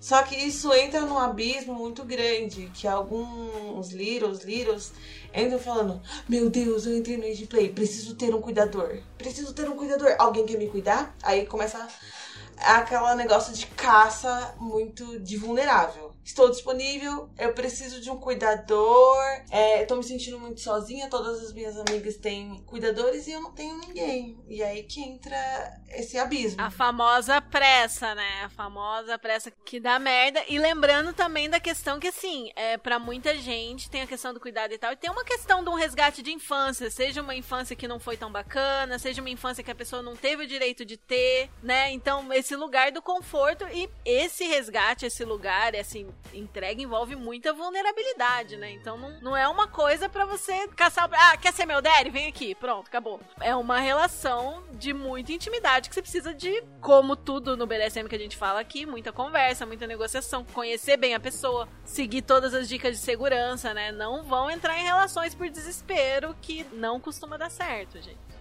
Na contrapartida do que a Blue falou, tem o fim da relação, né? Que geralmente é uma coisa que pode ser muito traumática, justamente por esse espaço de o, o caregiver tomar decisões ou então mediar decisões, é uma coisa que eu já percebi em algumas littles colegas minhas é que após o fim de uma relação, principalmente se ela é mais longa, o estrago psicológico é grande. Assim, é, é grande. Eu acho que nesse, nesse ponto é importante evitar a construção de uma situação de dependência emocional, o que é bem difícil, porque a gente vive no, numa sociedade em que a dependência emocional feminina ela é incentivada nas relações normais, baunilhas, tô nem falando do, do BDSM. Quando isso vai pro age, é muito fácil simplesmente fazer o, o Little dependente de você, e se uma hora essa relação acabar, é muito traumático. Então, ao mesmo tempo que é legal a vulnerabilidade, é legal cuidar, também é legal reforçar a independência,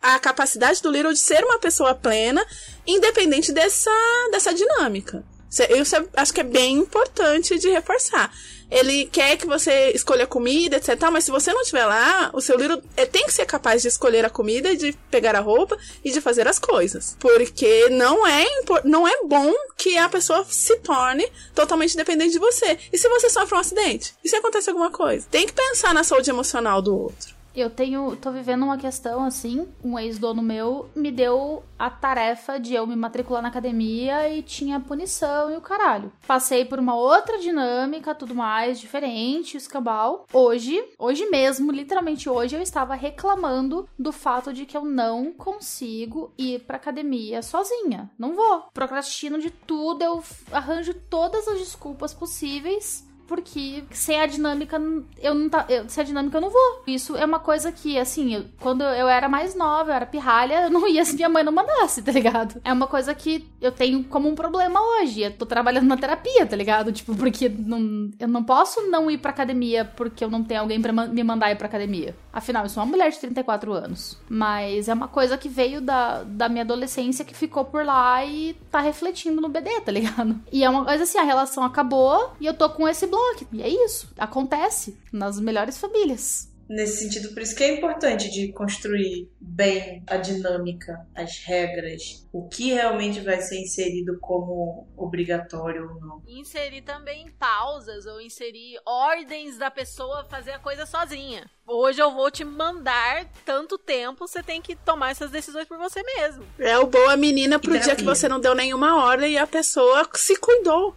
É cuidar de si mesmo, sabe? Você fala assim, nossa, muito bem, boa menina, você fez por você pra você. Ô, Kali, mas esse esse feeling que você tá sentindo, ele não deu aviso. Ele só veio. É uma coisa que você acordou, acordou no começo da sua relação. Eu senti isso também. É, a gente tem todos os acordos, mas quando eu queria, quis em algum lugar, o Dada falou assim: você não é todo mundo, você não vai. Pô, isso me atirou assim, vários shows de bandinha que eu gostava quando eu era menor eu não ia porque minha mãe falava, você não era todo mundo. Isso deu uma cacetada na minha cara. Olha, eu falei assim, não dá, eu tô engatilhada. Você não fala mais disso, não fala assim dentro da nossa relação. Porque vai me machucar. Porque é coisa que eu carrego lá do passado. Então são gatilhos que não, não dão aviso. É, que isso é uma coisa que, tipo, restou lá da minha adolescência, mas não, não, não era um problema para mim, não era um problema na relação. Na verdade, na relação era gostoso pra caralho. Mas hoje tá sendo um problema para mim, por quê? Porque da mesma forma que eu, depois depois que minha mãe parou de tomar essa decisão por mim, eu não tomo ela sozinha. Não chegou a, não, a, a relação não durou tempo suficiente para que isso virasse um hábito meu, para que eu conseguisse tomar essa decisão por mim sozinha. Porque eu acho que assim, é, tem essa questão, né, da gente ajudar o Bottom a desenvolver hábitos, ajudar o Bottom a criar uma versão melhor dele mesmo e para que ele possa se, se, se fazer sozinho. Só que às vezes a relação acaba antes. E daí, nesse caso, meu, o meu exemplo é o exemplo negativo da relação que acabou antes do de eu estar fortalecida nesse hábito e conseguir fazer o, o pet pet na minha cabeça e falar: boa menina, Kali, boa menina, você é uma ótima menina, sozinha. E acontece. É sim, né? Por isso que a gente tem que pensar em várias estratégias e tal pra evitar ter consequências negativas, né? Pra trabalhar essa questão da dependência que realmente pode muito acontecer, é muito fácil de acontecer se você não tiver sempre atenta a ela e formas de, de lidar com as consequências dela e tudo mais.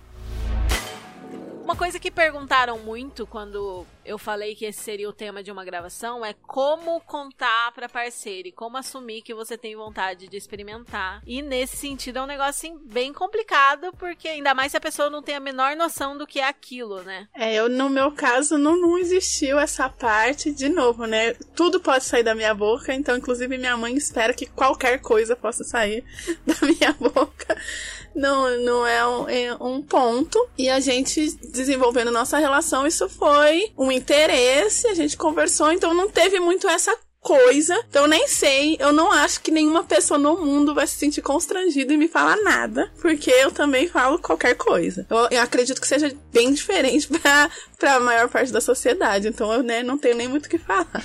Mas de qualquer forma foi uma coisa gradual, né? Que você reparou que poderia ser, e aí você apresentou o conteúdo. Não foi uma coisa de tipo despejar, né? Não foi uma coisa gradual. Mesmo a gente foi conversando sobre, vimos referências. Ariel 80 mesmo tá aí pra qualquer um olhar. Mas eh, na minha vida não, normalmente não teve essa saída do armário de nada. Sempre foi muito, ah, tô me interessando por isso. Acho que é mais legal, acho que é mais legal. Então as pessoas ao meu redor acabam eh, participando do processo e acaba não sendo nenhum choque, como não foi na nossa, nossa relação essa questão que eu recomendo, assim, parecido com o que a gente falou no episódio 10, é você ir sentindo a água, você sentir ali a abertura para vários temas e ver até onde você pode conversar e tal. E não tratar isso como um grande segredo, uma coisa pesada, uma coisa que, meu Deus, esse, essa coisa obscura que você tinha guardada. Porque aí a pessoa vai reagir desse lado também, né? Se você leva como uma coisa mais natural e vai sentindo e vai apresentando aos poucos e vai sentindo a água, pode ser mais tranquilo, né? Eu cortei um dobrado para isso, porque uma das minhas relações tem 10 anos. Então, assim, toda a minha descoberta no BDSM foi acompanhada dela. E ela não se identifica muito com o BDSM. É, com algumas coisas no universo fetichista, sim, mas no geral não. Então, assim, o momento onde eu falei assim, hum, age play. Eu falei, hum, eu tenho que contar isso. não importa se não é para me relacionar com ela, é um, é um assunto né? Porque é muito estranho você ter uma gaveta com chupeta, é, cobertor e, e, pelúcias específicas, é, não surge do nada, né? Então eu falei assim, hum, como fazer isso de uma maneira legal? Aí tentei contextualizar, explicar, deu tudo errado, óbvio, mas aí depois deu tudo certo.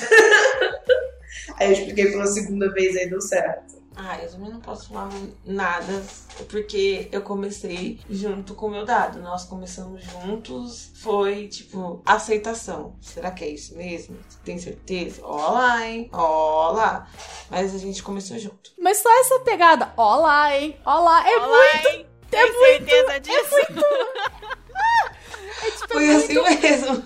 Muito daddy, tá ligado? Olá, hein? Foi assim mesmo. Fofura vocês. Ai, meu Deus. Então, vou perguntar pra vocês como que é seja para vocês ou, ou, ideias ou sugestões do que seria uma cena ou sessão de aid play. Pode ter inúmeros formatos, né? Depende muito, mas assim, algumas ou histórias de vocês ou ideias de, de cenas para os nossos ouvintes e tal. As minhas cenas são bem personalizadas, então eu diria para uma pessoa né, que eu não conheço tentar sacar o que deixa aquela a pessoa, o bottom se sentindo vulnerável. Falar pra fazer uma lição de casa, colocar um desenho, um gibi, uma roupinha, dar banho. Todas essas coisas é, introduzem uma cena, mas vai depender muito do que a pessoa se sente. Tipo, dar comida na boca, uma coisa super simples, que você inclusive consegue fazer num restaurante. E você pode estar lá vendo, será que a pessoa vai se sentir criança assim? Ou não. Tem gente que não vai se sentir. Então eu, eu sugeriria coisas bem simples assim, pra pessoa sentir como é o outro e daí personalizar, que eu sempre acho mais interessante em vez de pegar uma cena pronta é entender quem tá com você, entender a si mesmo e construir assim. Eu gosto quando ela lê historinha pra mim na cama antes de dormir. Oh, meu Deus! Ler historinha na cama antes de dormir, pra mim, é uma coisa que funciona muito. Eu capoto, capoto. Nossa, e durmo bem. Ai, a, a hora do soninho é muito especial, né? Colinho, historinha, cafuné! Cafuné. Cafuné! Queria dizer que, né, a quem interessar possa, a galera que me conhece intimamente, como a, como a Lene conhece, vai, vai se cagar de rir com isso. Porque esses dias, uma pessoa em quem eu tenho um tesão lazarento veio aqui em casa pra um date. A gente na cama, seminu, se pegando. Ele passou a mão no meu cabelo, não sei o que, fez um cafunézinho. Eu derreti, a gente dormiu agarradinho de conchinha sem fazer porra nenhuma. E foi, tipo, uma das melhores noites da minha vida. Esse é o famoso golpe do cafuné. Aham, só cafunézinho, cara. Os dois, claro, os dois, os dois adultos cansados, podres, mortos de cansaço, trabalhar o dia inteiro. Mas, mano, sério, cafunézinho, cara. E assim, até um tempo atrás, eu relutava bastante e tal, e não contava isso pra ninguém, porque eu tinha vergonha. Hoje em dia eu quero mais é que se foda. O urso que as pessoas que estão gravando conosco, que está vendo aqui, ele dorme comigo todas as noites. Eu abraço ele e capoto. E às vezes eu durmo acompanhada e durmo com o urso. Dois membros. Conchinha tripla, a pessoa, eu, o urso. E E- o gato. E o gato? Ah, o gato, é, ele é o gato. Ele dorme onde ele quiser. Eu não sei você, Kali, mas quando o urso tá pra lavar, dá uma sensação de vazio. O Dada fala, coloca Dá. o Romeuzinho pra lavar. Ele trouxe anos que não lava. Eu, mas eu não consigo. Aí tem o Batman de pelúcia também que fica no meio. E aí é Romeu, Batman, Dada, Pandora, que é o gato. E aí quando o Romeu tá pra lavar, eu fico, cadê, cadê? Ah, é muito ruim. E a Pepeta, óbvio. O urso, raramente eu, eu ponho ele pra lavar. E é, é mais engraçado porque ele é branco, mas ele já foi branco, mas ele tá bege, a pelúcia tá feia. A pelúcia já nem é mais gostosa. Mas eu acho ele tão confortável, assim, de abraçar e tal. E nossa, tem tanta lágrima minha nele. Eu já chorei tanto nesse urso ao longo da minha vida. Que, enfim, é, é, é muito. apego. Eu gosto muito de personalizar é, as cenas, mas uma cena que eu adoro é chegar em casa e conferir os estudos. Eu adoro. Porque é, em, algum- em alguns momentos da relação eu consigo chegar mais tarde em casa do que a minha bottom. Então, tipo assim, geralmente eu chego, ela já está estudando. Então eu já chego assim, chego, tomo banho. Ah, e aí, como é que tá? Terminou a tarefa? Já comeu? Entendeu? Aí você já. Você já começa a encaminhar as coisas pra ou fazer uma sessão, ou fazer mais alguma coisa, ou botar pra dormir, ler uma história, entendeu? E aí pode ir tanto pra um lado elogiativo e tal, quanto pra um lado de não fez a tarefa, merece punição, alguma Pro coisa lado assim. de, de expor, é, sim, po- pode sim, tipo, olha, se você não terminar essa tarefa até na hora de dormir, você vai ficar sem comer doce, não vai assistir desenho, vai ficar sem o seu desenho e tal. Então, assim, tem esse, esse, esse fator punitivo também, se as coisas não são, não são cumpridas. Que fofinho, vocês falando tudo de cenas, tipo, em casa. Eu já tô pensando assim, como é que você bate num livro? Que? o meu lado atentado já falou isso. Eu acho legal também essa, essa estrutura de disciplina, de regrinhas, de puniçõezinhas, né? Que se a dinâmica é de punição adequada para um Little, né? Não necessariamente. Palmada na bunda, gente. Chinelo, cinto, fine, apanhar de fine. Nossa, deve Olha, ser a é cruel treva. Little, é horrível. cruel. É igual, é igual cola quente. É igualzinho cola quente. Não, mas é cruel porque é o doce, né? A criança queria estar comendo doce, não apanhando dele. Coitado da criança. Então, aí entra, entendeu? As sessões em dinâmica aí. Então você vai apanhar de chinelo, de cinto, de fine, o OTK, né? É no- OTK no colinho, no claro. colinho. É, lavar a boca com sabão. E aí o Dada compra sabão de personagem. um sabão da Barbie. Você tá falando muito de palavrão? Então vou lavar sua boca com sabão. Aí tem o sabonete da Barbie. É isso, acho que é isso. Ajoelhar no milho. É de criança, criança antiga, Ui, né? Criança credo. antiga que. Sentar em taxinha, em, em tampinha. Sentar em tampinha é sensacional. Nossa. Eu não gosto de punições pra, pra criança em geral. Então, inclusive, dentro da dinâmica, punições físicas, no meu caso, não entram nessa dinâmica. Eu sou muito mais do comportamento do. Então, não vai ter isso. Então, não vamos mais fazer X coisa. Eu- Só que eu não preciso nem falar que eu não vou fazer. Tá escrito na minha testa que aquilo não vai mais acontecer, que não vai rolar mais. Porque eu também sou sádica, a gente também tem uma DS. E pra mim, a hora de bater, eu quero bater até ver chorar. Que não é uma coisa que me engatilha no momento de dinâmica de age play. Então, pra mim, é mais uma, uma outra questão. É conversar, isso aqui não foi legal, não concordo, não vai ser. E a gente tem uma conversa de mamãe e filhinha bem na questão do, do controle de comportamento. Mas eu não aplico punições físicas nesse contexto. Cantinho do pensamento é bom também, né? Deixar no cantinho pensando no que fez. Sim, escreve aí o que aconteceu. Fala o que, que você fez, por que que tá desse jeito. Nossa. Escrever várias vezes. Horrível, nossa. be- Nossa, horrível, horrível. Me A bate, música- mas não me põe no cantinho, credo. E, se- e quando coloca no cantinho e você tá com um monte de serviço de adulto pra fazer? Não, você vai ficar aí, você não perdeu, você não fez a, a coisa feia, agora você vai perder seu tempo também. Na hora de aprontar, não tava pensando na coisa de adulto, né? Aí na hora de se livrar do, do castigo, pensa. É o que mais acontece comigo. Eu tô lá com a casa toda pra limpar, roupa pra dobrar, e o Dada me coloca do lado dele, virada pra parede, e fala assim: fica aí. Eu, eu ó, meu tempo, eu já acabei o expediente, vou fazer minhas coisas, você fica aí. Mereceu, provavelmente mereceu. Mas ó, eu queria falar, mas esse negócio de você falando de apanhar até chorar, gatinhos. Gatinhos. Todos aqui são sádicos ou masoquistas, né? Não tem jeito. Ou os dois. Os dois. Fa- Falando em sádico, masoquista, sobre esse negócio de, de punição física, eu acho que um dos momentos de sádico mais felizes que eu tive foi com uma punição que foi extremamente light, que foi uma surra de cinto, mas ela não durou, sei lá, cinco minutos, porque a pessoa começou a chorar, e, e- era uma cena de ex, mas a pessoa entrou num choro tão intenso que eu olhei e falei assim, algo de errado não está certo. Eu parei aqui e falei assim, tá tudo bem, anjo? Não, eu tô muito triste porque eu fiz um negócio errado e agora eu tô apanhando com cinto. E a pessoa era uma Brett endemoniada. E eu fiquei assim, meu Deus, alguma coisa tá muito errada aqui. Eu falei, tá tudo bem. Não, tá tudo bem, mas eu não devia ter feito isso. E chorando. Ai, meu coração. Tava assim, fundão lá no Space, né? Uhum, completamente. Tem umas coisas que só o Space faz pela gente, né? Porque pra mim o Space funciona ao contrário. Eu geralmente fico tão bem, tão pra cima no Space que, tipo, chorar. Era o caso dessa, dessa bottom. Ela não chorava, não. Tanto por isso que eu me assustei. Quando ela começou a chorar, eu fiquei assim, meu Deus, deu B.O. Meu sonho é chorar em sessão, nossa senhora. E muitas dinâmicas vão envolver isso, né? O dia a dia do cuidado, ou pode ser um momento só de diversão, de playdate, né? De piquenique, de desenhar, pintar, todos esses exemplos que a gente já foi dando aí, aí conforme você leva aquilo, conduz aquilo como convém ali na dinâmica, né?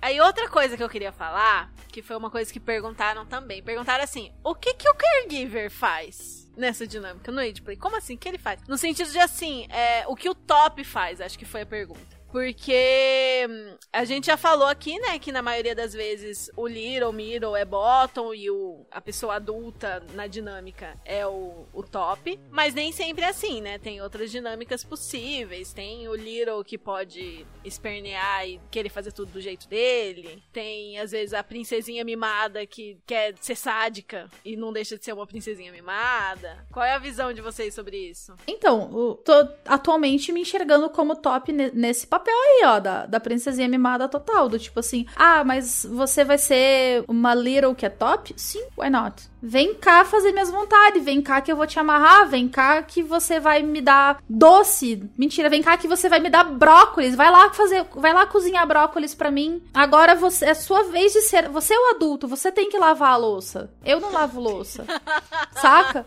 O que eu acho que é muito peculiar é que, assim, por mais que o Daddy Mami seja o top no sentido de é quem aplica disciplina, é quem dá regras, ele não deixa de ser uma dinâmica muito única no sentido de que, assim, muitas vezes o top que vai preparar comida, vai dar comida, vai dar o banho. Cada dinâmica é única, então cada um faz a sua dinâmica, mas mesmo isso que a gente conhece como mais comum nas relações, é bem único nesse sentido, né, de o que é top o que é bottom e como um serve o outro, né? É uma coisa de troca diferente. É o que torna especial. É que essa, né, essa consideração, né, de como, como vai se construir, você estava dizendo, e é que a Kali falou exatamente o que eu ia dizer, que tem gente que é a criança mimada, ou é a criança mandona, e que vai fazer o papel de quem tá, tá dando as ordens. E aí a gente tem, dentro do BD mesmo, e no Age Play, essa questão, né, de, tipo, da hierarquia, do top, do bottom, só que essa dinâmica de poder, ela facilmente se inverte, ela não é rígida. Então, pro top tem que tomar bastante cuidado, que às vezes ele vai estar tá sendo manipulado para fazer alguma coisa que o bottom quer que ele faça. E é o que a gente chama, né, que o bottom tá dominando por baixo, e isso acontece bastante no Age, que aí faz birra porque quer não sei o que você vai fazer. Tem que prestar atenção como que isso tá acontecendo. E se a dinâmica é assim mesmo, que algumas dinâmicas são. Pra mim não funciona, mas gente, eu não suporto brat, assim, não gosto. Eu gosto de ser obedecida. Eu gosto sim, sim, sim, sim. Eu não gosto de ter que convencer as pessoas. Se eu tiver que explicar por que eu quero, eu já não quero. Então, pra mim, é um pouquinho dessa forma. Mas existem diversos tipos de dinâmica. Sendo negociado, tá tudo bem, né? Sim. Se vocês negociaram que o, o Bottom pode fazer a birra dele e ser obedecido e que vai ter momentos em que o Daddy Mami vai dar uma servida nas vontades do, do Little, beleza, mas vocês concordaram com isso, né? Não é um negócio de conseguir a força à base de birra, porque, né? Crianças, não façam isso. É, não, aí não faz sentido. Tem a diferença entre pratear e você dominar por baixo. Ou ainda, se o, se o combinado é exatamente esse, né? Ah, Eu, por exemplo, quando eu tô, quando eu tô como bottom, eu não, não tenho um, um pingo de brete ou de, de, de fazer birra e o caralho. Eu falo, eu faço manha, porque eu sou uma pessoa manhosa, mas não é uma coisa que eu vá... Que, por exemplo, a Lene é minha mama e a Lene falou, agora você vai lá tomar o seu banho. Ah, mas eu queria ficar aqui com vocês. Não, eu tô mandando você tomar banho. Tá bom. Ponto. É manha porque isso é uma característica minha, mas não, não eu não vou jamais questionar a autoridade do top que tá, que tá comigo. Tipo, sou eu sendo um nenê, tá ligado? Agora, eu como top, é, agora você vai lá tomar seu banho. Me obrigue. Quero ver você me obrigar. Você não manda em mim? Sai correndo. Eu vou se eu quiser. Só tomo banho se você me pegar. Só, eu só tomo banho se você vier tomar junto comigo. Não, eu não vou tomar banho, você vai me dar banho. Eu como top, muito neném. Ou vem cá me dar banho. Tá na hora do meu banho, vem cá me dar banho. Tá na hora do meu banho, você não, você não tem que trabalhar, você vai me dar banho agora. Já encheu minha banheira? Já colocou rosa na banheira? Uma pergunta que fizeram foi: ser caregiver envolve necessariamente ser age player? Eu, eu pensei muito nisso, porque assim, eu sou muito caregiver, muito cuidadora de todo mundo o tempo Sim. inteiro. Tanto que eu boto nas minhas apresentações naturalmente caregiver. Eu usava um termo chamado caretaker pra vida. Caretaker. Mas é a mesma- exatamente a mesma coisa. Isso pode ser um traço de personalidade, e várias pessoas são assim, eu mesmo sou assim, que às vezes eu vou fazer um curso pra aprender um negócio que eu não sei, que nem é do meu interesse, porque um amigo meu vai precisar saber, ele não vai fazer, ele vai me perguntar, então eu já tenho que ter a resposta. Ai, gente. Nossa, que maravilhosa. que maravilhosa. Mas eu acho assim, numa apresentação BD, eu acho que isso é, um- é uma coisa que é, é misleading. Não, não lembro como é que fala isso em português. Pode confundir. É, confunde, porque se você fala pra mim assim, ah, eu sou o caregiver, na minha cabeça você é do rolê do Age. Ponto. Por quê? Porque eu sou do rolê do Age. E eu procuro pessoas que tenham essa característica de ser caregiver pra se relacionar comigo, sejam top, sejam bottoms. É que essa é uma questão da língua. E a língua depende de onde você está, ou quando essa pergunta acontece, o mesmo significado muda. Então, assim, o, o caregiver, né? O cuidador, é até profissão isso. Então, depende. Assim, você tá falando em que contexto? Aí cabe perguntar, e qual é o contexto? Você, em nenhum Justamente. momento, e isso pra qualquer área, você pode pegar literalmente o que uma pessoa falou sem contextualizar o que, que ela tá dizendo. Porque tem coisas, imagina, na biologia de um jeito, e se você pegar em literatura, a mesma palavra, é outra coisa. Então, assim, é, nós estamos aqui numa conversa falando sobre isso, então, obviamente, o termo vai ser lido assim, mas não necessariamente isso será sempre uma questão dentro do age play. Então, assim, é uma posição dentro do age play, mas também é um, um comportamento que algumas pessoas têm. Muitas vezes essas duas coisas vão estar no mesmo indivíduo. Às vezes não. É, então, eu, por exemplo, é um comportamento que eu procuro nas pessoas que se relacionam comigo. Porém, se a pessoa não souber, tipo, explicitar e eu também não perguntar, dois trouxa, tá ligado? Tô estranho. A comunicação é essencial, né, gente? Eu coloco, tá ligado? Eu uso planilha de negociação. E, gente, não me peçam a planilha, porque eu não vou passar pra ninguém. Já deixo bem claro. Que muita gente me pede e eu não vou passar. Mas quando a gente fizer o, o episódio sobre negociação, a gente vai produzir plan- planilhas do Chicotadas pra compartilhar com vocês. Que não vai ser a planilha da Paty, mas vai ter. Pra vocês usarem de modelo. Quando eu vou negociar com a pessoa, eu uso planilha. Na planilha tá lá, age play. Se a pessoa responde aquilo com indicativo de que ela quer fazer, de que ela gosta de fazer, etc., eu vou acreditar no que a pessoa falou. E eu coloco ali que é uma coisa que eu quero, uma é uma dinâmica que eu quero ter na minha relação. A gente tem que aprender a se diferenciar. Se eu sou caregiver como age player ou se eu sou só caregiver, tipo, num contexto amplo. Ou se eu sou os dois.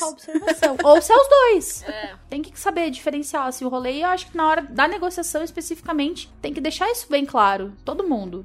É que entra muito o que você falou, o Kali, é sobre, sobre a palavra, né? A palavra já vem atrelada ao age. Você não é caregiver fora, tipo, oi, eu sou a sua amiga, você é sua caregiver. Tipo, você também não é um, caregi- um caregiver sozinho. Precisa de alguém no space pra você cuidar. Mas eu, por exemplo, eu faço isso. Eu falo que eu sou naturalmente caregiver. Se alguém me pergunta, eu falo. Eu, eu gosto de interagir com Littles, mas não é um foco do tipo de relação que eu busco. Não é uma coisa assim de tipo, sou mami, sou tia, venham ter relações comigo. É um negócio assim. Se você também tiver esse lado e a gente tiver uma relação, eu posso cuidar de você, que eu gosto de cuidar, mas não é um. Eu sou cuidadora nas minhas relações, ponto. Tanto que é uma coisa que me atrai muito no o lugar de top no BDSM, porque é uma coisa que você negocia pra você cuidar da pessoa e você não é simplesmente feita de trouxa porque você tá sendo mãe de macho.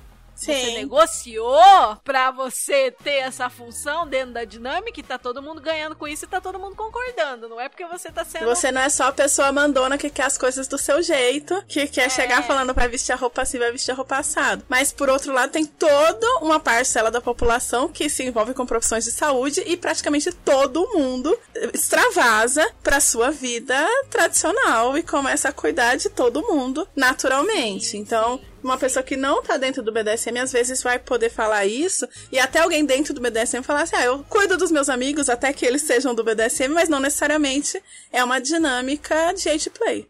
É, E pode ser uma coisa que pode trazer muito mal pra pessoa que é o cuidador, se ele não tiver, assim, esse, Essa esse tato de se conhecer e saber, olha, eu sou uma pessoa que naturalmente sou cuidadora, só que também, às vezes, a pessoa que ela é cuidadora, é, é cuidadora naturalmente, tem o hábito de querer carregar o mundo nas costas, de cuidar de todo Sim. mundo, e aí toma no cu de ansiedade, se fode com tudo. E é por isso que a entendeu? pessoa precisa compreender que esse é um traço da sua personalidade, também pode ser uma questão no BDSM, pra poder se proteger das pessoas que vão te explorar porque sabem que você vai cuidar delas. É a pessoa que vai sair com você já pensando que vai dar um PT, pensando, beleza, o outro não vai beber porque vai cuidar de mim. E aí você tá saindo de casa pra se divertir e acaba inadvertidamente tendo que cuidar de outra pessoa. Sendo babá de adulto. Pois é. E acaba babá de marmanjo. Babá de barmanjo aqui só negociando antes. Pois é. Pra não cair nessa, nesse buraco.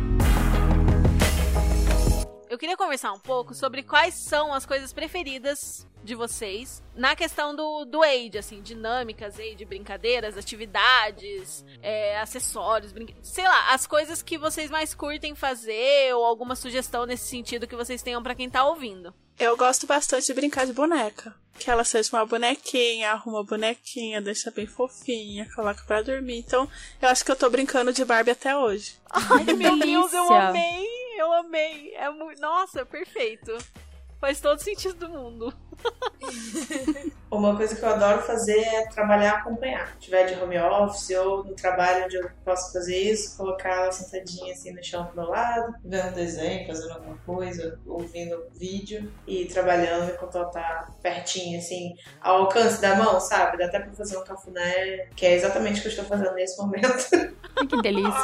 Ah, Eu sou uma Little muito preguiçosa, então eu não gosto de desenhar. Eu sou péssima em desenho, sai tudo bonequinho de palito. Então, tirem esse estereótipo de que toda Little sabe desenhar e vai desenhar horrores. Eu odeio desenhar. Se for pra pintar, me dá tinta, que lápis de cor quebra e nós fica com preguiça de apontar. Mas então, eu gosto de deitar no sofá, colocar um desenho, vocês já sabem qual é o desenho.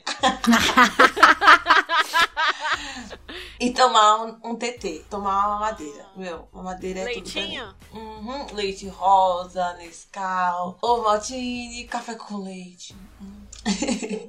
Bom, gente, aqui eu colocaria alguns áudios que eu cheguei a pedir pra vocês nos stories do Chicotadas, nos nossos grupos, mas acabou que a gente recebeu poucos áudios e também a nossa, nossa gravação aqui tá com o tempo bem estourado. Então, o que eu vou combinar com vocês? Mais pra frente, acho que brevemente a gente faz um episódio extra, chama umas Littles pra fazer umas baguncinhas aqui, né, Blue? Sim! E aí eu toco esses áudios pra vocês. Eu quero participar também como Little, por favor. Ai, sim, Por sim, A gente pode fazer um parte 2 desse com as mesmas pessoas. sim. Aí, em vez da Maia, a Kalim. E aí a gente faz bagunça. Sim, e aí a gente faz um episódio mais informal, mais de bagunça, bate-papo, ouve o que os coleguinhas de vocês mandaram. Dá pra fazer um besteira. pergunte para as Littles. A galera eu manda um monte de pergunta e daí a, a galera responde em Little Space. Por favor. Sim. Ai, seria ótimo. Eu Mas já vocês têm que quero. botar os caregivers de vocês pra cuidar da gravação. Pra gravação não dar ruim. Sim, ótima ideia. Vamos fazer isso. Então, se você não mandou áudio porque não deu tempo, ou porque você ficou em dúvida, entre em contato com a gente pra gente juntar as vozes de vários Littles e caregivers também, tops também, daddies, mames, pra gente ter essa opinião de várias pessoas. Você mandou um áudio acervo. rapidinho. E aí a gente comenta eles depois e vê as diferenças, semelhanças, o que cada um gosta mais de fazer e tudo mais, tá bom? E pra finalizar essa gravação aqui antes de ir pras nossas chicotadas, eu queria perguntar pra vocês qual o conselho que vocês dão pra quem tá entrando no Age Play agora, Pra quem tá começando a experimentar, vivenciar, tá dando os primeiros passos agora. O mesmo que a gente dá pra todo mundo. Vai com calma. Não tenha pressa. Estuda bastante, exerça o autoconhecimento. Primeiro é você tem que saber o que você quer para depois se comunicar com outra pessoa e evite armadilhas de dependência emocional, tanto pro top quanto pro bottom. É para ser um jogo saudável entre adultos, não é para criar um problema psicológico. E não se prenda a estereótipos. Você vai ver imensas fotos na internet com Littles todas de rosinha, com a sua cabaninha bonitinha e o seu dada, Littles magrinhas e tá tudo bem. Não, não tá tudo bem. Você é o seu padrão Little. Você faz o seu padrão Little. Eu sou uma Little que, que gosta de azul. Ué, eu quebrei todo o padrão aí. E tá tudo bem. Tem Little que é gótica trevosa e tá tudo bem também. E Chamou? tem Little boys lindíssimos. Aí, ó, viu? não se prenda. Você não precisa ser jovem de fato. Você pode ter um Little de 70 anos e o caregiver ter 40. E isso acontece. Sim, muito importante. Tem muito esse estereótipo que Little Baby é a, é a menina de 20 e poucos e é isso, acabou. Não, você pode ser Little com qualquer idade. Você pode ter qualquer idade com qualquer idade, sendo maior de 18. E às vezes o Little Space do amiguinho não é igual ao seu Little Space. Para de comparar o Little Space de pessoas. Eu caio muito de comparar relações das pessoas. Compara até hoje e o Dada briga comigo. Ah, mas por que, que ela tem e eu não tenho? Não, gente, vai com calma. Não é assim também que acontecem as coisas. Não, ah, o Space são diferentes. Terapia. Terapia, terapia, terapia. Terapia é bem legal, terapia é bem bom, exerce autoconhecimento, muito válido. Eu acho muito bacana nesse sentido entender as suas motivações entender por que você tá ali, ter esse autoconhecimento. E isso não quer dizer que você precisa parar de fazer, isso não quer dizer, só quer dizer que você tá entendendo por que você tá fazendo. E que ótimo, fica ainda mais gostoso, eu acho, né? Você ter essa noção de você mesmo. Então, gente, vamos para o quadro Nossas Chicotadas. Qual o conteúdo que vocês vão indicar hoje? Gente, eu terminei uma série fantástica na Netflix esses dias. É uma série limitada, são sete episódios apenas. Chama Midnight Mass. Gente, é assim, ela começa começa meio tranquilinha, assim, tem uma pegada meio U, vai ser uma série de terror. E ela é uma crítica fudidona social.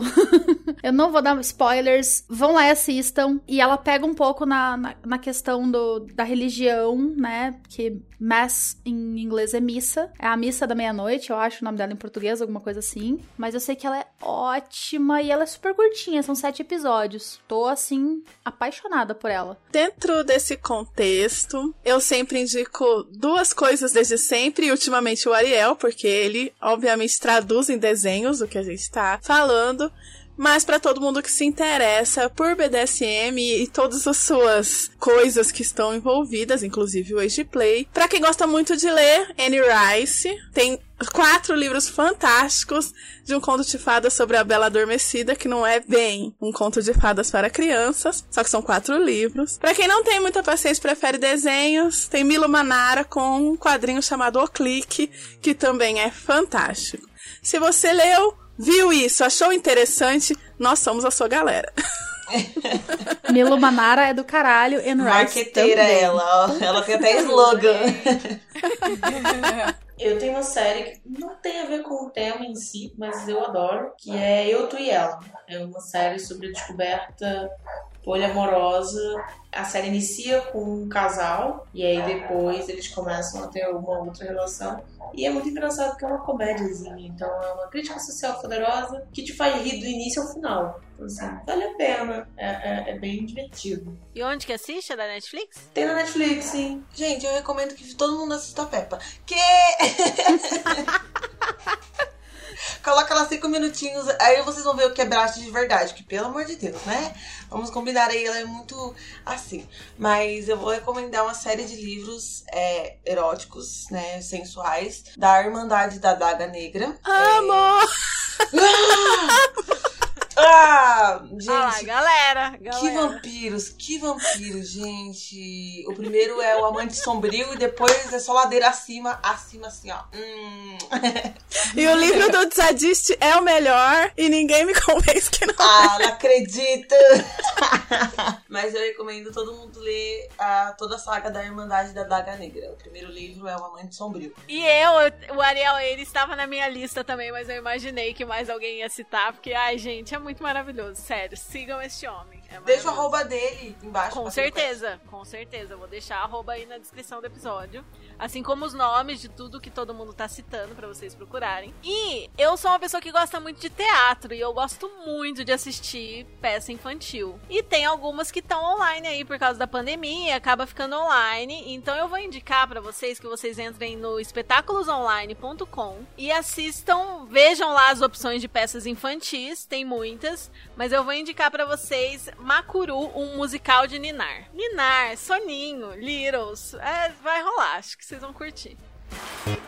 Gente, é isso. O episódio chega ao fim. Eu sei que ficou faltando muita coisa, mas teremos mais episódio. Vamos fazer bagunça. Vamos falar de sugestão também. Vocês querem sugestão de, de cena, sessão, atividades? A gente vai falar ainda. Então aguardem. Conta pra gente o que você achou lá no post do Instagram. Todos os nossos meios de contato vão estar aí na descrição do episódio pra você entrar em contato com a gente, mandar mensagem. Muito obrigada às nossas convidadas maravilhosas. Foi incrível bater esse papo com vocês hoje.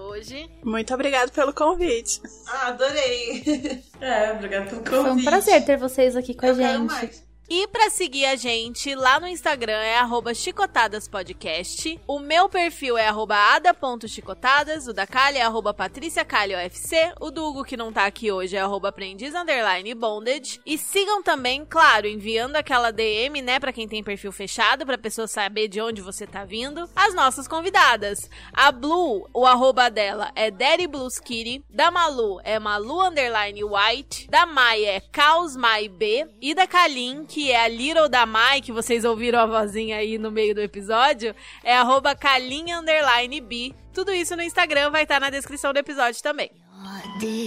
E esse foi o Chicotadas de hoje. Muito obrigada a você que ouviu a gente até aqui. A gente gosta sempre de lembrar que a gente é amigo, não é especialista, não quer posar como dono da verdade. A gente tá aqui pra compartilhar, criar um ambiente saudável, trocar experiências, debater com vocês e tudo mais. E com o fim da nossa sessão, chegou a hora do Aftercare. Qual que vai ser o Aftercare de vocês hoje, nessa sexta-feira, 11h23 da noite? 23, 23. 23, 23, faça um pedido. Isso aí. Eu vou terminar uma certa planilha e vou encher esse neguinho aqui de muito amor e carinho, muito cafuné e Alan cheirinho. Paul tá muito mimado. Ele, ele é. Eu vou pegar a comida da minha mãe, que é minha vizinha, pra trazer aqui pra minha casa e assistir Rebeldes, que é o meu compromisso de assistir essa coisa. Olha só. Eu sou Roberta. Eu sou. Roberta. Vai cuidar do nenê. Fofas. É, eu vou pra casa ficar agarradinha e ver alguma série até pegando sono. Muito bom. Eu vou tomar banho, que eu tô uma lira sujinha. Poiquinha, é uma poiquinha. É você Eu e sou a a Peppa. porquinha. E comer. Eu vou comer também. Jantar e é isso. Acho que dormir cedo também, que já tô. Ai, sexta-feira. Ai, gente, adorei a gravação. Muito obrigada. A gente encerra por aqui. Até a próxima e bom aftercare pra vocês. Bom aftercare pra Beijo. vocês. Bom aftercare. Tchau. Come a little bit closer to my lips. 'cause O que é o Little Space pra vocês? Quais são os gatilhos de Little Space de vocês? Peppa. Acho que a gente já entendeu. Ela nem fica brava. Vai ter que pôr o desenho da Peppa lá, no, na chamada. Tadinha. com ela. Pode brigar com o nenê. Não pode. E o Dada tá dormindo. Eu não consigo nem me defender.